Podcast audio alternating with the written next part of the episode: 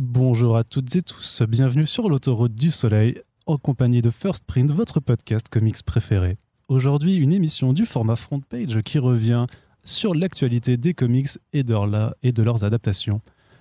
En une bonne nous reviendrons sur ce qui fait l'essentiel de l'actualité de la bande dessinée américaine et de leurs dérivés de toutes sortes, que ce soit sur les écrans ou même dans vos oreilles, en compagnie de l'inénarrable Corentin. Bonjour Corentin. Eh, salut, madame l'hôtesse de l'air.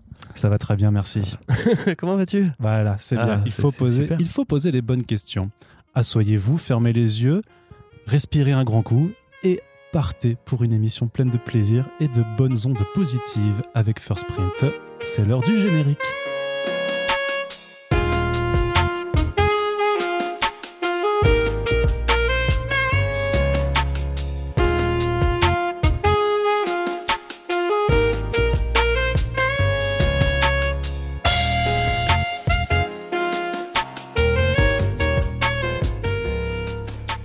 Après ces quelques minutes de saxophone toujours aussi délicieuses qui ne vous rentrent absolument pas dans la tête à force de les entendre trois fois par semaine, Corentin, nous allons commencer tout de suite à vous parler de comics. Qu'est-ce qui nous attend aujourd'hui? Eh bien, on va commencer sur l'actualité des comics en VF avec un premier mot juste pour vous signaler en ce moment le- la campagne Ulule de Bliss Edition pour le troisième tome de la série Bloodshot de Tim Seeley. Comme vous le savez, depuis euh, quelques temps maintenant, Bliss Edition organise des campagnes de financement participatif qui sont pas forcément des campagnes pour faire valider un projet, puisque les bouquins sortent après en librairie, mais qui sont des campagnes de euh, précommande, on va dire plutôt, euh, qui sont notamment là à la fois pour les lecteurs, pour leur assurer d'avoir les albums, souvent avec une édition euh, variante qui est exclusive euh, pour Ulule. Là, en l'occurrence, il s'agit, notamment euh, d'une couverture de l'artiste peintre Rod Rice, qui, bah, qui est très très jolie, puisque c'est un dessinateur qui fait quelques merveilles quand on l'a, notamment sur les planches intérieures. On se rappelle encore, par exemple, euh, New Mutants. des New Mutants, effectivement, sur les titres X-Men chapeautés par Jonathan Hickman. Et donc, il y a aussi souvent bah, des prints, des goodies, quelques, quelques goodies à récupérer. Puis l'avantage pour l'éditeur, c'est vraiment très, très simplement euh, d'avoir en fait euh, une meilleure avance sur la trésorerie. Ça lui permet, ça leur permet de mieux gérer euh, leurs fonds, puisque on vous rappelle que Bliss Edition, c'est une structure éditoriale complètement indépendante, euh, localisée dans deux euh, sympathiques locaux d'ailleurs à- Bordeaux avec Aquileos. Et donc voilà, qui a euh, subi les contre-coups de la crise plus que d'autres euh, euh, au cours de l'année dernière. Et puis, eh ben, comme Valiant a également ses problèmes du côté de Davos, ça se répercute aussi un peu sur le catalogue qui euh, s'est amoindri, forcément le rythme de publication est un peu plus euh, léger.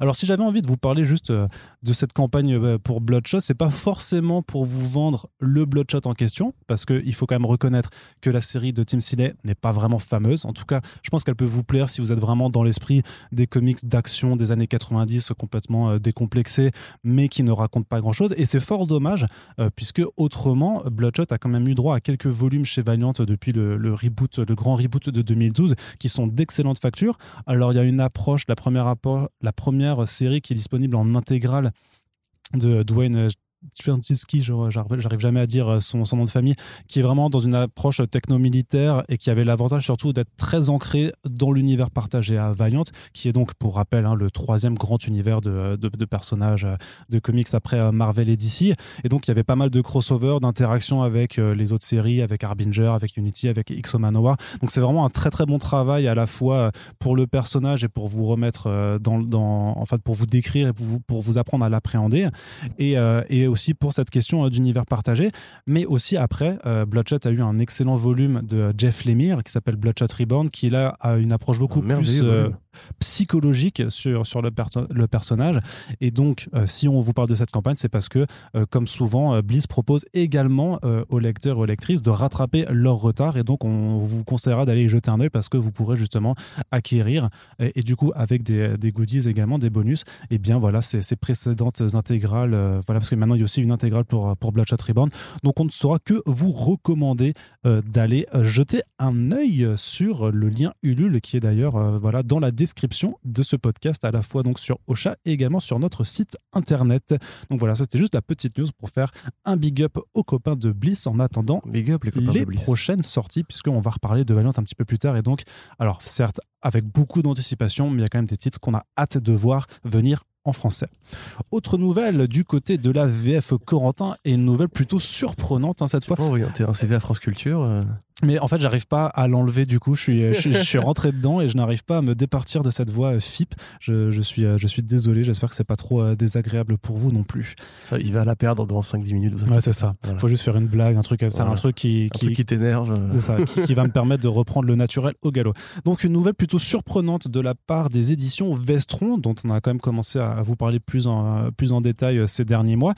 Puisque, au contraire de ce que font euh, beaucoup d'éditeurs sur le, sur le marché, euh, ils baissent leur prix à partir là de, de la rentrée. Alors c'est vrai que donc Vestron, c'est beaucoup de comics de licence, donc euh, il y a du Terminator, du, du Alien, euh, des- donc maintenant des Power Rangers là qui démarrent justement en ce, qui ont démarré en ce mois de juillet Transformers. du aussi. Transformers, du Retour vers le futur. enfin, il y a les crossovers avec le Retour vers le futur, par exemple. Et aussi quelques petites bizarreries complètement indées, comme Aleister et Adolf, euh, qu'on a chroniqué récemment euh, dans les, dans les Back Issues.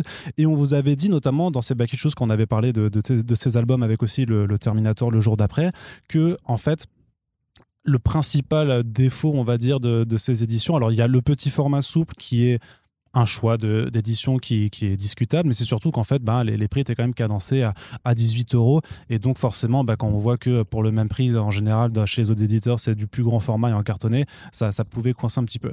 Et donc, l'éditeur a annoncé récemment quand même qu'ils avaient fait. euh, contre toute attente, parce qu'on sait que le marché comics se porte pas forcément bien euh, en, en ce moment, et bien que eux avaient eu euh, de, de très bons chiffres, en tout cas des chiffres dans, dans leurs attentes, on va dire, qui étaient corrects, avec euh, des bons lancements euh, sur certaines de leurs séries, euh, des bons résultats aussi, par exemple, pour le Tortue Ninja Body Count de Kevin Eastman et Simon Bisley. Simon Bisley, merci.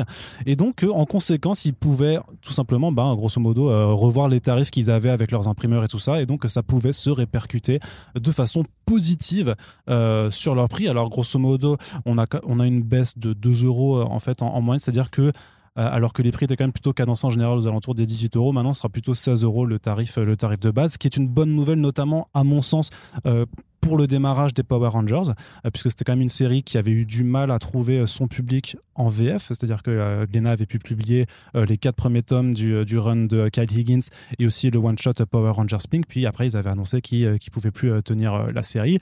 Et donc relancer les Power Rangers, certes avec une stratégie qu'on a déjà discutée en front page, en maintenant un prix relativement élevé, ça pouvait être un frein. Donc là j'imagine que la chose pourra servir également d'argument pour pouvoir euh, convaincre les gens euh, d'aller euh, acheter des Power Rangers. Mais dans l'ensemble, c'est quand même une plutôt bonne nouvelle pour cette structure indépendante. euh, Corentin. bah oui, oui, quand encore les prix baissent, c'est rarement une mauvaise nouvelle. Euh, surtout que effectivement, Vestron, qui a une petite structure, aurait pu faire le choix de maintenir ces prix-là et de juste de, de garder une, d'augmenter une marge supplémentaire. Euh, ils, ont, choisi de ne pas le faire, tant mieux. C'est vrai que le principal problème de cette euh, euh, boîte que moi je trouve intéressante, effectivement, c'est vrai que je suis pas très friand des comics à licence, mais du Terminator par Alex Ross, du TMNT par euh, Simon Bisley, c'est forcément plus intéressant que juste euh, les produits à, à la commande classique de IDW. Bon, je- j'attends un petit peu de voir comment vont. euh, parce que je suis pas forcément un jour dans les Power Rangers, mais comment on va être traité après le relaunch qui, euh, qui, qui se passe maintenant là. Non, Sinon, euh, de, de- de séries en parallèle, hein, ça, on- ils l'ont déjà non, annoncé. non, mais je veux dire, la- la- le narratif lui-même. D'accord, Je- ouais. J'ai pas lu encore ces, ces deux séries-là, donc voilà. Ouais. Et sinon, bah oui, qu'est-ce que tu veux rajouter à ça? C'est une bonne chose que les prix baissent Les en albums. général, et peut-être du coup ça va intéresser davantage de gens. Ouais, parce que Euh, même, tu sais, pour certains comics de licence comme Transformers, du coup, ça passe de 17 euros à 15 euros. Il y a des, des paginations. Pardon, des paginations qui sont un petit peu revues à la hausse.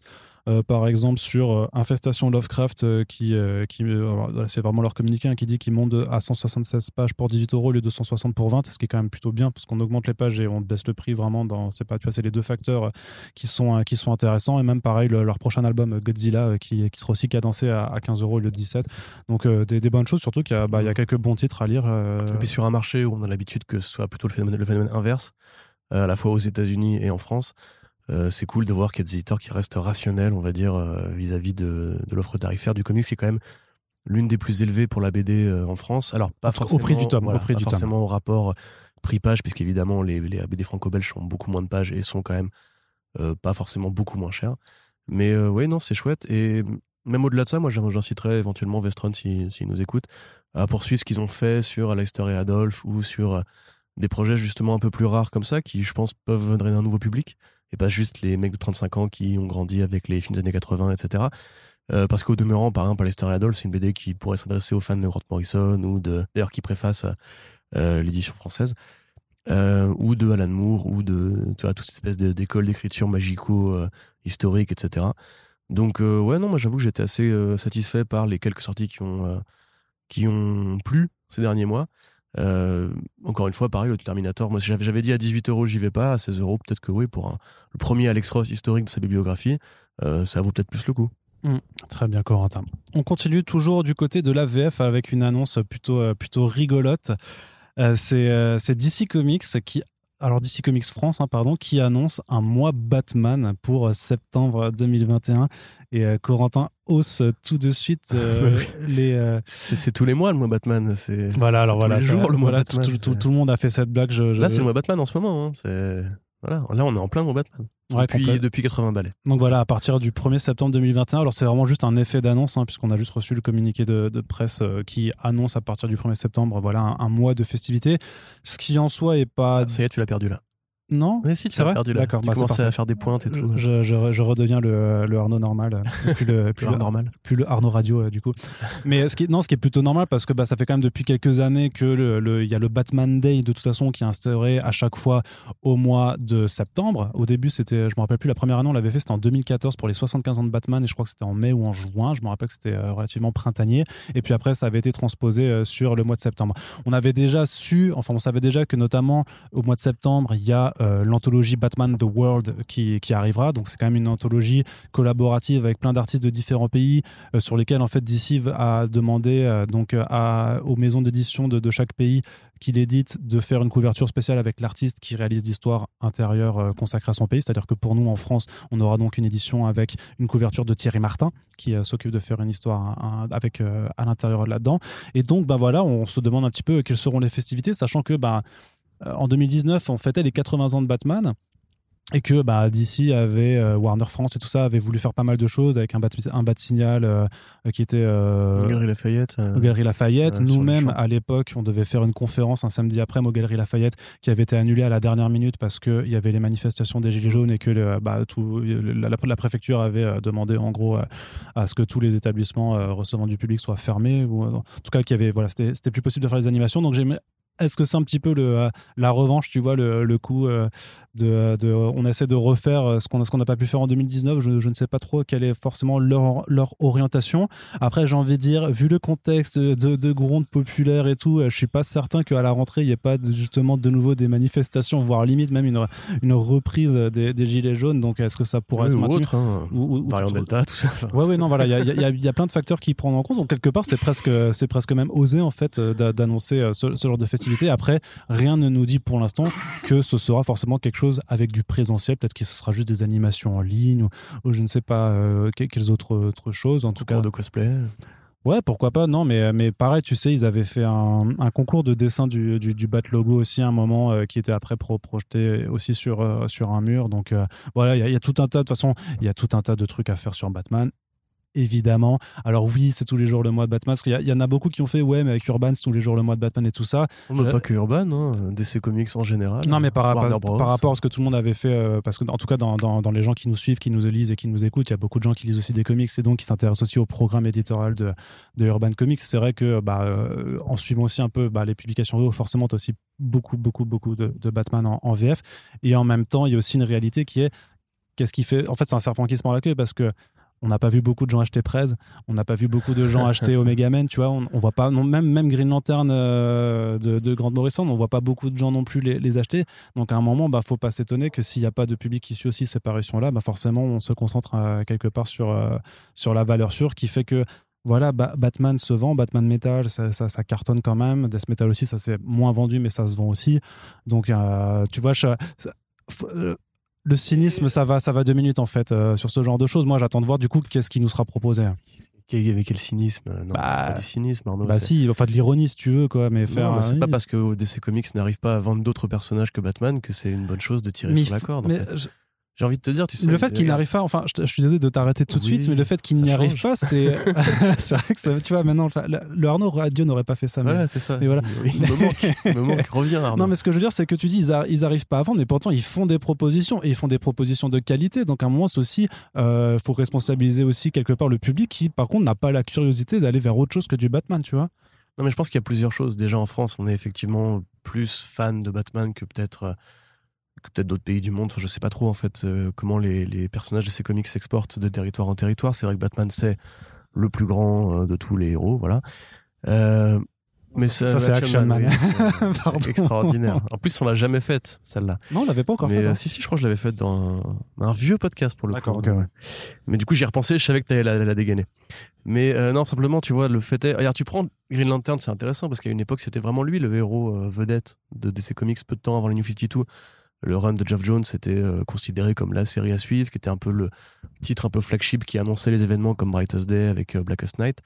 Euh, voilà, c'était une époque qui était intéressante. Bon, le film de Martin Campbell a un peu mis, mis fin à cette période-là. Il y avait une série animée même en, Qui était très bonne en aussi. trois hein. dimensions, effectivement, qui était très agréable, qui veut dire qu'une saison, je crois, euh, qui était un peu avant Be- Beware the Batman, et là, pour le coup, pareil, c'est planté aussi. Euh, comme quoi, on peut pas tout verravaler avec Batman. Alors que Beware the Batman, c'était pas mal.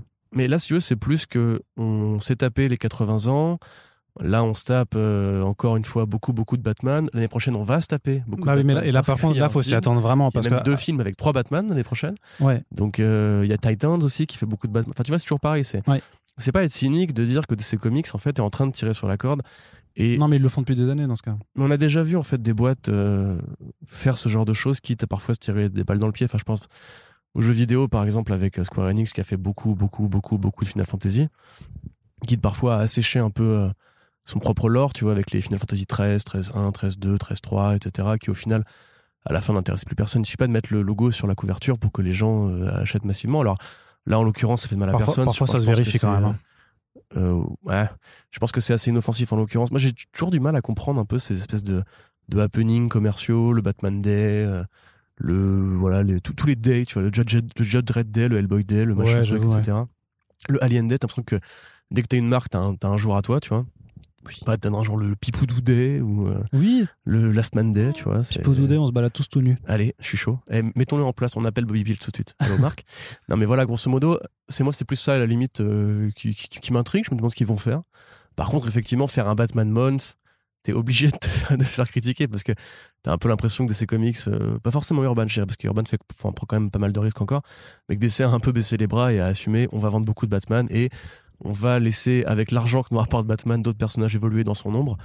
Euh, The Shadow of the Bat. Mais euh, non, voilà, tel quel. euh, moi, s'il y a un petit événement, si on est convié, s'il y a moyen de bouffer encore de cet excellent chocolat qui était avec un packaging Batman extraordinaire, ouais, pourquoi pas, tu vois. Ouais, puis- derrière, moi, c'est plus en mode à quoi ça sert, tu vois, concrètement? C'est-à-dire que la marque est déjà très forte. C'est du mercantilisme. hein. Le mercantilisme ne sert jamais vraiment à grand chose. Ouais. Ouais, non, c'est pas faux. Après, si ça permet d'avoir des annonces, est-ce que ça, ça permettrait d'avoir des, des nouvelles annonces? Euh, Je sais pas. Après, parce que c'est limité à la France. Après, Ah franchement, oui, c'est des Comics France, ils vont pas annoncer un truc spécifique à la ouais, mais France. au pire, franchement, faites une collection Seyo stylée. Moi, je m'en fous. J'ai racheté quelques t-shirts aussi, tu vois. C'est plutôt cool. Ouais. Ou alors, euh, appeler, euh, appeler euh, Soyons Sèvres et dites, euh, maintenant, on fait un, un fusion Batman et 619 et... Ouais. T'as vu un peu? Et là maintenant, qu'est-ce bah, que c'est ça? C'est quoi C'est une transition c'est ce qu'on appelle une transition, Et effectivement. bam. Puisque l'autre nouvelle cocorico du jour euh, par rapport à Batman, c'est qu'on a eu la, la très bonne surprise d'apprendre euh, que euh, le, le- notre cher Guillaume Singelin, euh, alias Blacky, aura une petite histoire dans l'anthologie euh, Batman Urban Legends. Alors, euh, le nom n'avait pas été dévoilé quand il y avait eu les sollicitations il y a deux mois, parce que généralement, vu que c'est des numéros avec plusieurs histoires dedans, en moyenne 3 ou 4, euh, vu que c'est une anthologie voilà, à, à 7,99$, donc il y a pas mal de pages et pas mal d'artistes, en général, ils mettent juste les noms de, de l'histoire principale. Et donc, on ne savait pas que, que ce très cher Guillaume avait bossé du coup avec l'éditeur Ben Abernathy, qui lui a donc proposé de, de faire une histoire en 10 planches, donc euh, qui s'inscrira dans le contexte Future State euh, et, se, et se porte sur Cassandra Kane. Donc, grosso modo, le pitch, euh, voilà, c'est une toute petite histoire en 10 pages. Donc, euh, Cassandra Kane dans le contexte Future State, donc avec Gotham City qui est régi par euh, les forces euh, policières euh, militarisées euh, du Magistrate. En fait, à un moment, bah, elle a juste envie de se faire un petit, un, petit casse-dalle euh, dans, un, dans, un, dans, un, truc qui ressemble très, vraiment un petit peu au quartier chinois un peu de, Gotham City, quoi. Et euh, du coup, euh, il y a la première planche qui a été dévoilée, tu la vois en train de vouloir se faire un, un- je sais pas, un bol, un bol de, de nouilles, un truc comme ça. Et puis, bien entendu, euh, vu qu'elle est recherchée, ben, le magistrate va débarquer. Et puis, bah, j'imagine, course-poursuite et tout ça. Et puis, on va pouvoir profiter du dessin ultra travaillé, détaillé surtout de, de Gotham Je City, suis euh, très content. vu par Guillaume Saint-Jean. Donc, Guillaume Saint-Jean. Un des, euh, des, euh, des, des, des co-directeurs maintenant du label 619 à qui on doit The Grocery qui a fait PTSD qui est en train de bosser en ce moment sur Frontier euh, qui a l'air euh, vraiment hyper Du cool Doggy aussi un peu. voilà qui a fait du Doggy Bags qui, qui bosse aussi parfois pour, pour du jeu vidéo et tout ça donc voilà un artiste ultra talentueux Avec un trait vachement traversé d'influence manga aussi, Ouais. qui aime beaucoup les mechas, euh, qui est un, pu- un putain de génie en fait. qui a fait un print dire. aussi d'ailleurs pour Moondir euh, qui est ultra cool donc euh, hein De Colanta? Non, pas pour Koh-Lanta. pour, pour Moundir, la, la, la BD de, la BD de Johan Kavesh qui arrive à la fin de l'année. Donc voilà, enfin c'est juste, euh, nous on va en faire des caisses parce que c'est juste une petite histoire de 10 planches, mais voilà comme on a pu le faire quand euh, quand il y avait Pierrick et, et- français, et-. Elsa, voilà quand il y a euh, quand il y a un artiste, voilà, quand il y a Thierry Martin, quand il y a du Coppel, quand voilà, dès qu'il y a des artistes français qui bossent pour l'industrie C'est c'est américaine. vrai qu'en ce moment, quand même, Ça fait plaisir. Croisement d'artistes français sur Batman, tu vois, parce que t'as Coppel qui arrive avec euh, Oui, c'est vrai. Aide-moi. Avec le I Am Batman, I Am ouais. Batman, c'est ça exactement. Euh, qui a priori d'ailleurs Coppel qui reviendrait maintenant enfin aux intérieurs après une longue période de couverture variante et qui a l'air très content de re- reprendre un peu de travail euh, graphique euh, proprement dit, enfin en séquentiel. il se faisait chier pendant le confinement apparemment. C'est un peu ce qu'il m'a dit. C'est un peu ce qu'il m'a dit. C'est en fait, il n'arrivait pas à trouver sa, sa dynamique de travail euh, en faisant que de la variante. Donc maintenant, il dit, écoute, je vais réessayer. Je vais, je vais réessayer de faire du travail d'intérieur à long terme. Mais bon, on sait que c'est pas le mec qui est le plus productif, on va dire, quand il a pas envie. Bah, surtout que ça fait depuis tellement longtemps. Tu sais, tous les Ouais. gens qui sont là depuis euh, 15-20 ans, à un moment, ils, bah, forcément, ils ont plus envie de s'imposer les, les oui, deadlines. surtout quand hein. une vie de famille et que finalement t'es mieux payé en faisant de la variante. Mm. Mais euh, c'est vrai quand même entre lui, euh, Saint-Gelin et euh, Martin, tu dis, Thierry Martin. Thierry Martin, voilà, je connais beaucoup moins. Euh, c'est quand même assez cool, tu vois. Maintenant, on attend encore une petite série Batgirl ou même Batman par notre amie Elsa et ce serait très bien. Dites-nous si tu, si tu m'entends, DC, do it, on a envie. Allez, on continue avec une dernière petite news pour la, partie euh, comics VF avec euh, l'annonce euh, très bien timée de Panini Comics qui nous fait savoir que les comics Les Maîtres de l'Univers, Révélation, publiés chez Dark Horse, arriveront à la fin de l'année déjà, donc en VF.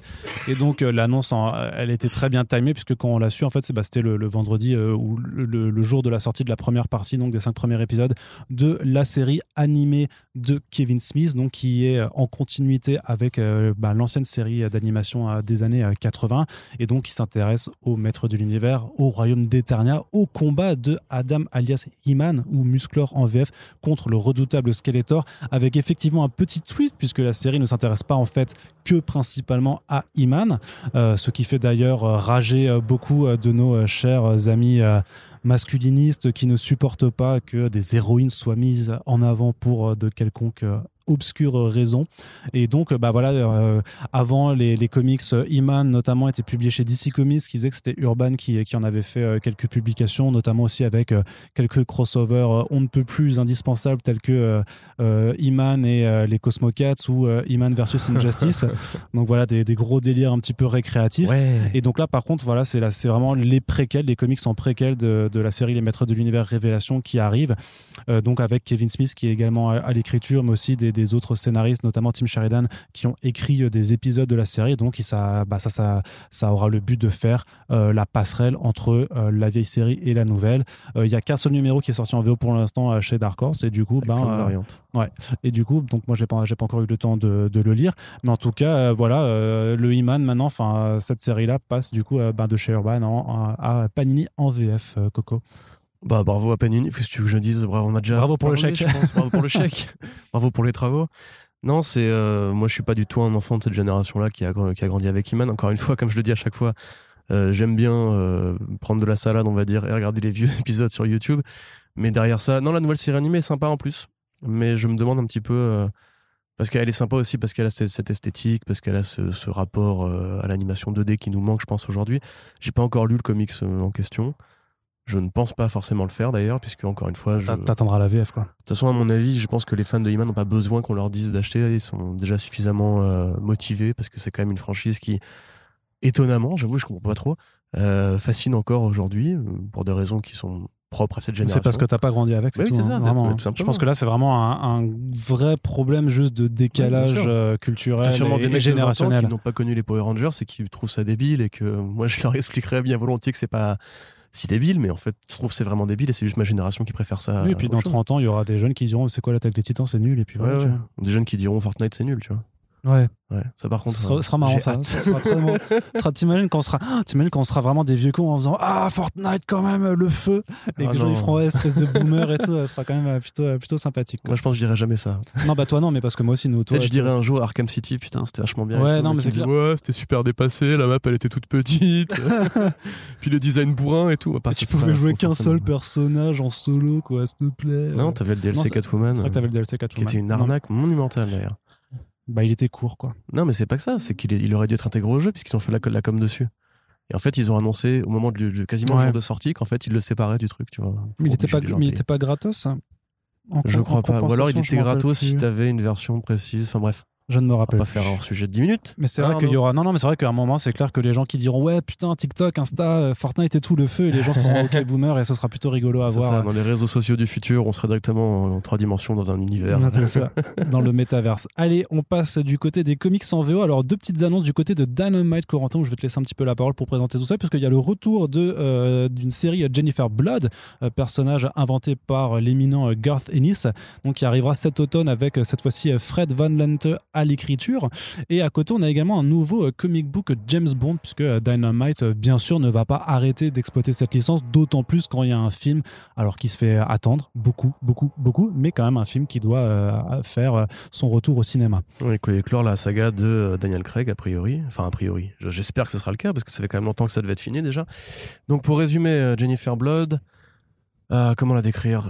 C'est vraiment ouais, une sorte d'anticipation de Lady Killer, ou effectivement de Bad Mother de Christa Faust, c'est-à-dire que c'est en fait un personnage de femme au foyer euh, américaine, tout à fait normal, et qui en fait occupe son temps libre euh, quand elle n'a pas les gamins à charge, en tuant en fait des criminels qui ont échappé à la justice. Donc évidemment, quand on pense à Garcinis, on pense forcément au Punisher, et c'est un petit peu sa déclinaison euh, féminine du Punisher, à ceci près qu'il n'y a pas ce côté fugitif, il n'y a pas ce côté euh, soldatesque, on va dire. C'est plus vraiment, oui, une sorte de John Wick, mais au féminin. Alors, euh, la série elle-même, si on. Tu on connais le contraire toujours- de John Wick? John Faible? Non, le contraire du coup. Bah oui, John, John Strong du coup. John Strong. Ah oui, t'as raison, ouais. Putain, je suis con, Wick, ça veut dire faible, effectivement. Bravo Arnaud Extraordinaire cette blague Bah de rien. Notez-la chez vous. Oui. Donc, Pour briller en soirée. Je vais faire un bouquin. Je vais faire un bouquin, tu sais, les blagues d'Arnaud pour briller en ça, soirée. Les kikounades. Donc, euh, pour résumer, euh, Dynamite, ça fait quand même un petit moment qui, enfin un petit moment. Ils ont beaucoup capitalisé en fait sur l'héritage de Garth Ennis parce qu'effectivement il y a eu une période euh, relativement longue où de, Garth Ennis était beaucoup chez Dynamite, qui était donc la période The Boys en fait, puisque The Boys a été créé chez DC mais n'est pas une série DC puisque le copyright maintenant officiellement appartient à Dynamite. Euh, et donc il a créé ce personnage-là pour une série de six numéros. Ce qui fait que maintenant, à jamais, la moindre actualité euh, Jennifer Blood sera toujours taguée Garcenis de point Jennifer Blood, puisque bah, Garcenis étant l'un des plus grands auteurs de sa génération, c'est compliqué de ne pas profiter de son nom. On a bien vu nos amis euh, rédacteurs américains qui sont très contents de mettre Garcenis au début de leur euh, article pour euh, Bah oui. générer un petit SEO sympa. Yes. Euh, mais bon, après, voilà, ça n'a plus rien à voir. Là, en l'occurrence, c'est vraiment en plus une aventure qui ne pose pas de questions particulièrement fondamentales ou philosophiques au personnage. Ça n'invente pas grand-chose. C'est Jennifer Blood qui se lance à l'assaut d'une ville entière où ont été paqués, où se sont en fait même enfuis des, euh, des criminels qui ont euh, changé d'ident- d'identité. Donc, euh, un petit peu comme la ville à la fin de, des, Affranchis de Martin Scorsese. Une ville où le FBI a plaqué les mecs qui, justement, bah, ont passé des deals pour poucaver leurs potes et donc, quelque part, échappent à la justice. Voilà, donc une avalanche de bookies à défoncer au fusil sniper. Et évidemment, ces mecs-là étant pas idiots non plus, ils ont eux-mêmes embauché une super tueuse et donc duel de tueuses. voilà, super, youpi. L'autre truc, c'est donc James Bond Imeros, euh, qui est un peu plus T'es pas intéressant. emballé par ce retour de Jennifer Blood Non, mais. Jennifer Blood, je trouve que le concept, en fait, euh, déjà la série de Halloween, euh, qui- donc qui était le mec qui avait repris en fait derrière euh, Garcenis, était relativement peu intéressante parce que les séries de porte-flingue comme ça aux États-Unis, ça tourne très vite en rond. Euh, on pourra se poser la question d'ailleurs si Lady Killer tourne pas un peu en rond à terme, parce qu'il y a toujours en fait un concept. Et en fait, la- dans ce genre de truc-là, c'est genre soit elle se fait arrêter ou elle se fait défourailler, soit elle, elle croise d'autres tueurs comme elle et genre elle rejoint une orga et tout, tu vois. Enfin, c'est le problème que le, qu'a le Punisher depuis toujours. En fait, c'est pour ça qu'il y a que Garcinis qui sait bien l'écrire parce qu'il arrive toujours à le réinventer avec des vilains. Alors qu'il y a toujours d'autres façons de varier les plaisirs. Genre, tu mets des dinosaures ou des aliens. Exactement. Voilà, Jennifer Blood, dinosaure, ça m'aurait intéressé. Tu vois un petit crossover avec. euh, Jurassic Park. En Ouais, plus, Jurassic Dynamite, Park, Dynamite voilà. est tellement dans ce genre de crossover débile. non, mais avec donc, euh, Godzilla. Tu vois Jennifer Blood contre Godzilla. Je suis désolé, moi je, je paye pour ça. Qu'est-ce qu'elle va faire contre Godzilla? Bah, elle va lui tirer dessus. C'est vrai, pardon. Moi, mes questions cons aussi. Elle va euh, devenir grande. ça du coup, c'est avec Big Girls. Non, mais bref. Et donc, James Bond Dimero, ce qui est plus intéressant, puisque, euh, bon, bah, déjà, c'est euh, Rodney Barnes au scénario, donc le mec a fait Philadelphia. Très bon roman graphique. Ah, cool, euh, ouais. Et qui, là, effectivement, est en contrat avec Dynamite, puisqu'il fait aussi euh, la nouvelle série, enfin, le nouveau one-shot H de Evil Dead. Enfin, je crois que c'est Army of Darkness maintenant la tagline officielle, mais je sais plus grosso modo parce qu'il y a toute une série en fait de comics chez Dynamite euh, où en fait on imagine que à la fin d'Evil Dead 3, Ash avec son gimmick maintenant de voyageur temporel pouvait se déplacer d'une dimension à l'autre. Donc il a croisé les Marvel Zombies, il a croisé euh, plein de trucs vraiment bizarres. Et là en l'occurrence il se trouve dans le Bronx et euh, il va défourailler des zombies qui sont une allégorie des gangs euh, des, années, des, années, des années 70. Donc Rodney Barnes à côté de ça enchaîne avec ce volume de James Bond, puisque Dynamite a la licence James Bond depuis quelques années. Il y a eu de, bons volumes par, je suis désolé de le dire, Warren Ellis. Voilà, c'est triste à dire, mais euh, ça beau être un pervers, il sait bien écrire.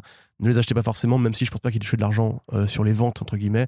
Et c'est édité en France, donc si vous voulez vous rassasier de James Bond, en considérant qu'a priori vous ne participerez pas à la réussite financière de ce monsieur, c'est possible, voilà. Mais après, chacun fait son truc. Il y a eu Scott aussi, qui en a fait un peu. Il y a eu des, des adaptations. C'était euh, euh, The Body. euh, Ouais, Scott, tout ouais. à fait. Il y a eu Andy Deagle. Et tu as eu des adaptations directes des romans de Ian Fleming, parmi lesquels la très bonne adaptation euh, de Casino Royale, donc le roman et pas le film, qui était vraiment une très très bonne BD. Donc plutôt un pan que Dynamite, Dynamite pardon, soigne bien. Euh, là, en l'occurrence, Rodney Barnes, c'est intéressant parce qu'il va en fait évoquer un truc qui est très euh, de la vie réelle, c'est-à-dire il va évoquer une sorte de- d'analogue de, Jeffrey Epstein. Euh, ou slash de Dominique Strauss-Kahn, on pourrait dire. C'est-à-dire que c'est un mec qui euh, est lié à plein de, euh, de politiciens, de millionnaires, de milliardaires, un peu à la Trump et tout, et qui fournit tous ces gens en prostituées, souvent des trafics d'êtres humains tout à fait illégaux, un petit peu comme dans Black Widow. Il n'y a Et- pas de trafic humain légal que je sache. Oui, remarque, tout à fait raison de préciser. Effectivement. si, le capitalisme. Mais à part ça, effectivement, non.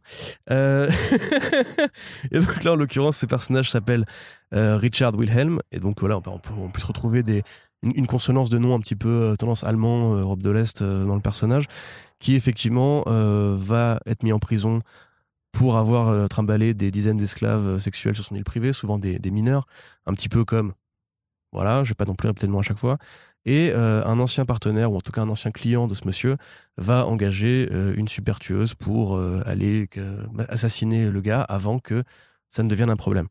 Alors du coup, effectivement, c'est du bond de- sur un sujet de société très réel, le, le vrai complot politique, c'est-à-dire la vraie théorie du complot. Est-ce que nos chères têtes pensantes euh, bah, sont vraiment un réseau de prostitution illégale comme ça? Est-ce que nos chers Est-ce que, nos- millionnaires, est-ce que nos milliardaires, chères têtes pensantes pensent réellement? Oui, oh là là. sont-ils capables? Waouh, Dénonciation, l'humour, Arnaud, waouh, tu vas te faire de flaguer, toi.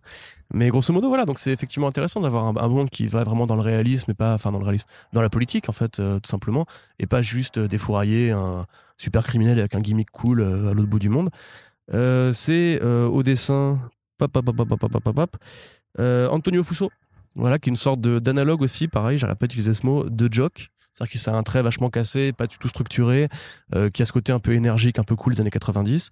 On a une variante de Francavilla. Euh, J'ai envie de dire que les, les voyants sont au vert. Pour l'instant, la série Bond chez Dynamite, il y a du bon, il y a du moins bon, mais il y a quand même du bon. Il y a du bond en tout cas. Oh là là là là là là Ça, c'est sûr. On peut enchaîner, Arnaud.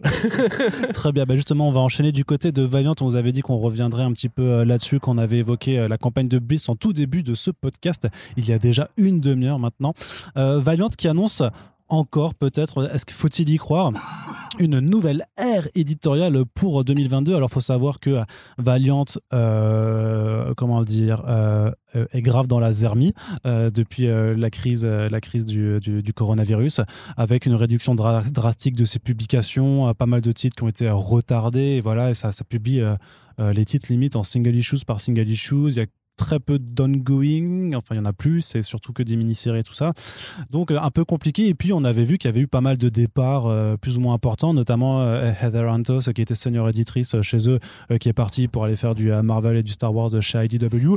Donc nous à chaque fois qu'on voit ces, ces- ces annonces-là, on, on- a un sourcil un petit peu plus ou moins inquiets parce que bah voilà, ça annonce une nouvelle ère éditoriale, mais qu'en sera-t-il vraiment? Alors là, du coup, c'est parce que il y a un monsieur qui s'appelle Rob Levin qui a été placé aux commandes et qui annonce vraiment que voilà, à partir de 2022, ça va vraiment reprendre du poil de la bête. Et ce qui est d'autant plus compréhensible dans leurs envies en tout cas, puisque bah, en 2022, on va fêter déjà bah, les, les 10 ans d'existence du reboot, hein, puisque le, reboot de Valiant c'était en 2012. Donc à l'époque, c'était chapeauté par Dinesh Shamdanzani, Warren Simons, qui avait fait quand même monter des équipes créatives complètement dingues euh, qui avaient fait que euh, Valiant se plaçait euh, très bien dans les Eisner Awards chaque année. Donc on espère qu'il y ait a priori le même type d'ambition. Donc là il y a la nouvelle série Ninja avec Javier Pulido au dessin qui, est, qui, qui, est, sorti. très très, enfin le premier numéro était très bien. Il y a Shadowman, The Harbinger qui arrive en octobre et tout ça. Donc il y a vraiment pas mal de, choses euh, qui arrivent et donc on espère vraiment que, euh, que, voilà, que euh, Valiant va, va bien s'en sortir avec l'autre éditrice senior Lisa Hawkins qui va travailler de concert avec lui. Donc j'espère que c'est pas juste de la com pour rassurer euh, les quelques lecteurs qui, euh, qui, et lectrices qui suivent encore les publications régulièrement en VO, mais que ça, ça permettra ouais, d'augurer euh, du bon dans les projets éditoriaux prochains. Corentin, toi, tu suis d'un œil un petit peu distrait ce, ce, genre d'annonce hein? Bah, C'est Valiant, c'est compliqué d'y croire encore aujourd'hui. Moi, quelque part, la, seule truc qui m'intéresse là-dedans, c'est est-ce que ça, ça aura des retombées positives sur l'offre de Flow, enfin de, de Bliss Edition? Mais heureusement, il a commencé déjà à se diversifier et on peut espérer que euh, les, les, différentes aventures de Dinesh ces dernières années puissent aussi lui retomber dessus à terme. J'espère que on finira par passer au delà de la politique euh, voilà, sans album. Pas mal, ouais. Parce qu'il y a des trucs que j'ai envie de voir en fait. Ouais, clairement. On ne parlera pas de Lewis Larossa aujourd'hui parce que finalement l'affaire n'a pas été si euh, gargantuesque que ça. Mais par exemple, on sait que Larossa va faire un truc avec des dinosaures. Eh, chez euh, chez j'ai très envie de voir ça. Euh, mais au-delà de ça, non. Après Valiant, tu vois là, c'est très rigolo d'ailleurs parce qu'au moment où je te parlais, j'ai j'ai été voir les commentaires sous le, numéro de euh, Ninja 1 de Pulido et Parker. Ah bah ça doit pas être euh, brillant. Bah tu sais les Américains dès qu'il y a un art qui fait un peu européen et qui est pas dans le muscle et dans l'ultra détail etc ça ne leur plaît pas donc. Bah c'est surtout qu'avant particulièrement sur Ninja vu les artistes qu'il y avait avant bah qui étaient très très beaucoup dans une approche photoréaliste et voilà et musclés et tout ça là ça, ça tranche net quoi et puis ouais si vous avez c'est peut-être ça dont as besoin Valiant. S'ils aiment pas RG et Tintin euh, voilà quoi clairement ah ils vont, mais comment peut-on ne pas aimer RG et Tintin? Bah quand t'es américain. voilà. Bah, tu sais Yann Culbard il, a, il adore RG. Bah oui, mais se voit un peu d'ailleurs. mais bref, d'ailleurs, tiens, Yann Culbard sur un, petit bloodshot, là, ce serait pas stylé ça hein Ouais, de ouf. Mais donc du coup voilà moi c'est ça que j'attends. J'attends des noms j'attends des équipes créatives qui soient justement à la hauteur de Parker Pulido qui pour moi déjà est un premier bon signal qui montre que les mecs ont encore un tout petit peu de jus qui peuvent ramener un peu de projets euh, stylés pendant. Encore une fois moi le, le Fallen World j'avais bien kiffé j'attends de lire Rai. Euh, même si enfin sans tout comprendre parce qu'évidemment c'est très compliqué de tout à intégrer d'un coup. Ça restait assez digeste une vraie saga de science-fiction un peu hard science euh, dans limite, tu vois, un petit peu Herbertienne ou euh, Georges Jean Arnaudienne, tu vois. des, des, mecs qui savent justement faire la science-fiction avec un, un, vrai déroulé, un vrai, un vrai, monde en mouvement et tout. Donc euh, ces deux projets-là en parallèle me font dire que l'univers est pas mort en tout cas, et que au moins ils ont conscience qu'il y a besoin de reprendre à zéro. C'est-à-dire que déjà quand même après des années de déni à regarder les trucs s'effondrer les uns après les autres et de voir Dinesh se barrer pour faire en fait un, un nouveau Valiant avec les mêmes artistes qu'avant, euh, je me dis, ouais, peut-être qu'il est temps un petit peu de, repartir du bon pied, quoi. En tout cas, c'est tout ce qu'on leur souhaite, clairement. Donc, il faudra patienter là d'ici les prochains mois. Euh, ce sera à partir du coup euh, d'octobre, je pense qu'on aura les annonces pour 2022. Mais parfois, si c'est vraiment il y a des gros plans qui sont annoncés, ben, on devrait en avoir des nouvelles peut-être dès la rentrée. En tout cas, je suis aussi assez impatient de voir le relaunch enfin en octobre de, Harbinger, quand même, suite à, l'excellente série de, Joshua Dysart, pour voir un petit peu comment, comment va évoluer le personnage de Peter Stanchek. Surtout qu'il y aura Robbie Rodriguez au dessin, tu vois. Donc c'est aussi une approche euh, graphique qui qui est radicale, enfin qui est assez, euh, on va dire, euh, racée, on va dire, tu vois, qui a vraiment un trait particulier, qui se démarque justement de l'approche plus mainstream que Valiant avait. Et alors c'était très bien qu'il l'avait parce que c'était aussi dans une approche aussi assez mainstream au final de l'univers partagé en fait qui développait leur univers. Donc il y avait une certaine cohérence. Là peut-être c'est plus le but, c'est peut-être plus l'envie qu'ils ont aussi. Et donc, je pense que voilà, il y, a tout intérêt à vouloir peut-être aussi ben, briguer euh, genre euh, des nouvelles nominations aux Eisner par des approches artistiques différentes, par euh, parce que même le, le, le Pulido là, enfin, tu pourrais aussi citer, je sais pas, peut-être un peu le, le de David Ara, tu vois, de, de Fraction Ara, un peu dans, dans, dans, la construction des cases, de, de, ce côté très 2D au final oui, du, oui, dessin. C'est vrai que c'est un trait assez plat, effectivement même la couleur un peu pop mais enfin de toute très, façon très en aplat tu sais que tu dis le hockey de David Ara c'est aussi le hockey de Javier Pulido hein.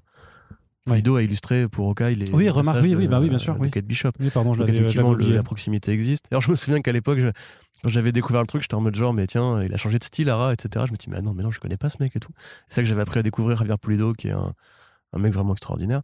Euh, donc ouais, peut-être que effectivement, c'est là que ça devrait s'orienter. Après, on sait qu'aux États-Unis, euh, ces offres, on va dire plus indé, qui cherchent un côté un peu arty et tout, ça n'a pas forcément toujours marché. On pense notamment au New Marvel Now, qui avait justement aussi du Pulido d'ailleurs avec euh, She-Hulk, euh, qui avait plein d'artistes un petit peu plus, euh, comment dirais-je, européens, indé, on va dire, un petit peu voilà plus colorés, plus pop, et beaucoup moins dans le mainstream classique. Moi, ça m'allait très bien, mais le public manifestement a voulu un retour au steak frites comme d'hab. Donc peut-être qu'il faudra un peu des deux, on va dire, s'ils veulent que ça marche. Ouais. Et puisque je parlais des Eisner Awards, c'est justement le moment de faire un petit point sur euh, les, euh, les lauréats. On avait déjà évoqué un petit peu les, les nominations, mais donc euh, au cours du, du week-end du, euh, alors c'était quoi? C'était du euh, 21 juillet, 22, 23 là. Oui. Euh, Il y a eu euh, les Eisner Awards euh, en ligne pour le Comic Con at Home édition 2021 qui a été euh, d'un point de vue euh, médiatique euh, bah, une catastrophe. hein, tout simplement, c'était vraiment pire que l'année dernière parce qu'il y a vraiment quasiment rien eu au final qui a fait le show. Euh, c'est limite AMC euh, avec euh, les bandes annonces de ces séries Walking Dead. Donc c'était vraiment famélique quoi. Même les éditeurs qui ont fait des panels, c'était cool qu'ils jouent le jeu. Au final, les discussions, bah, il y avait vraiment même pas plus d'annonces ou de planches montrées alors qu'ils faisaient d'habitude ça à la San Diego et tout ça. Donc c'était vraiment. euh, Après, c'était très bien parce que c'était pour la première fois un week-end où on a pu se reposer euh, pour un week-end de SDCC.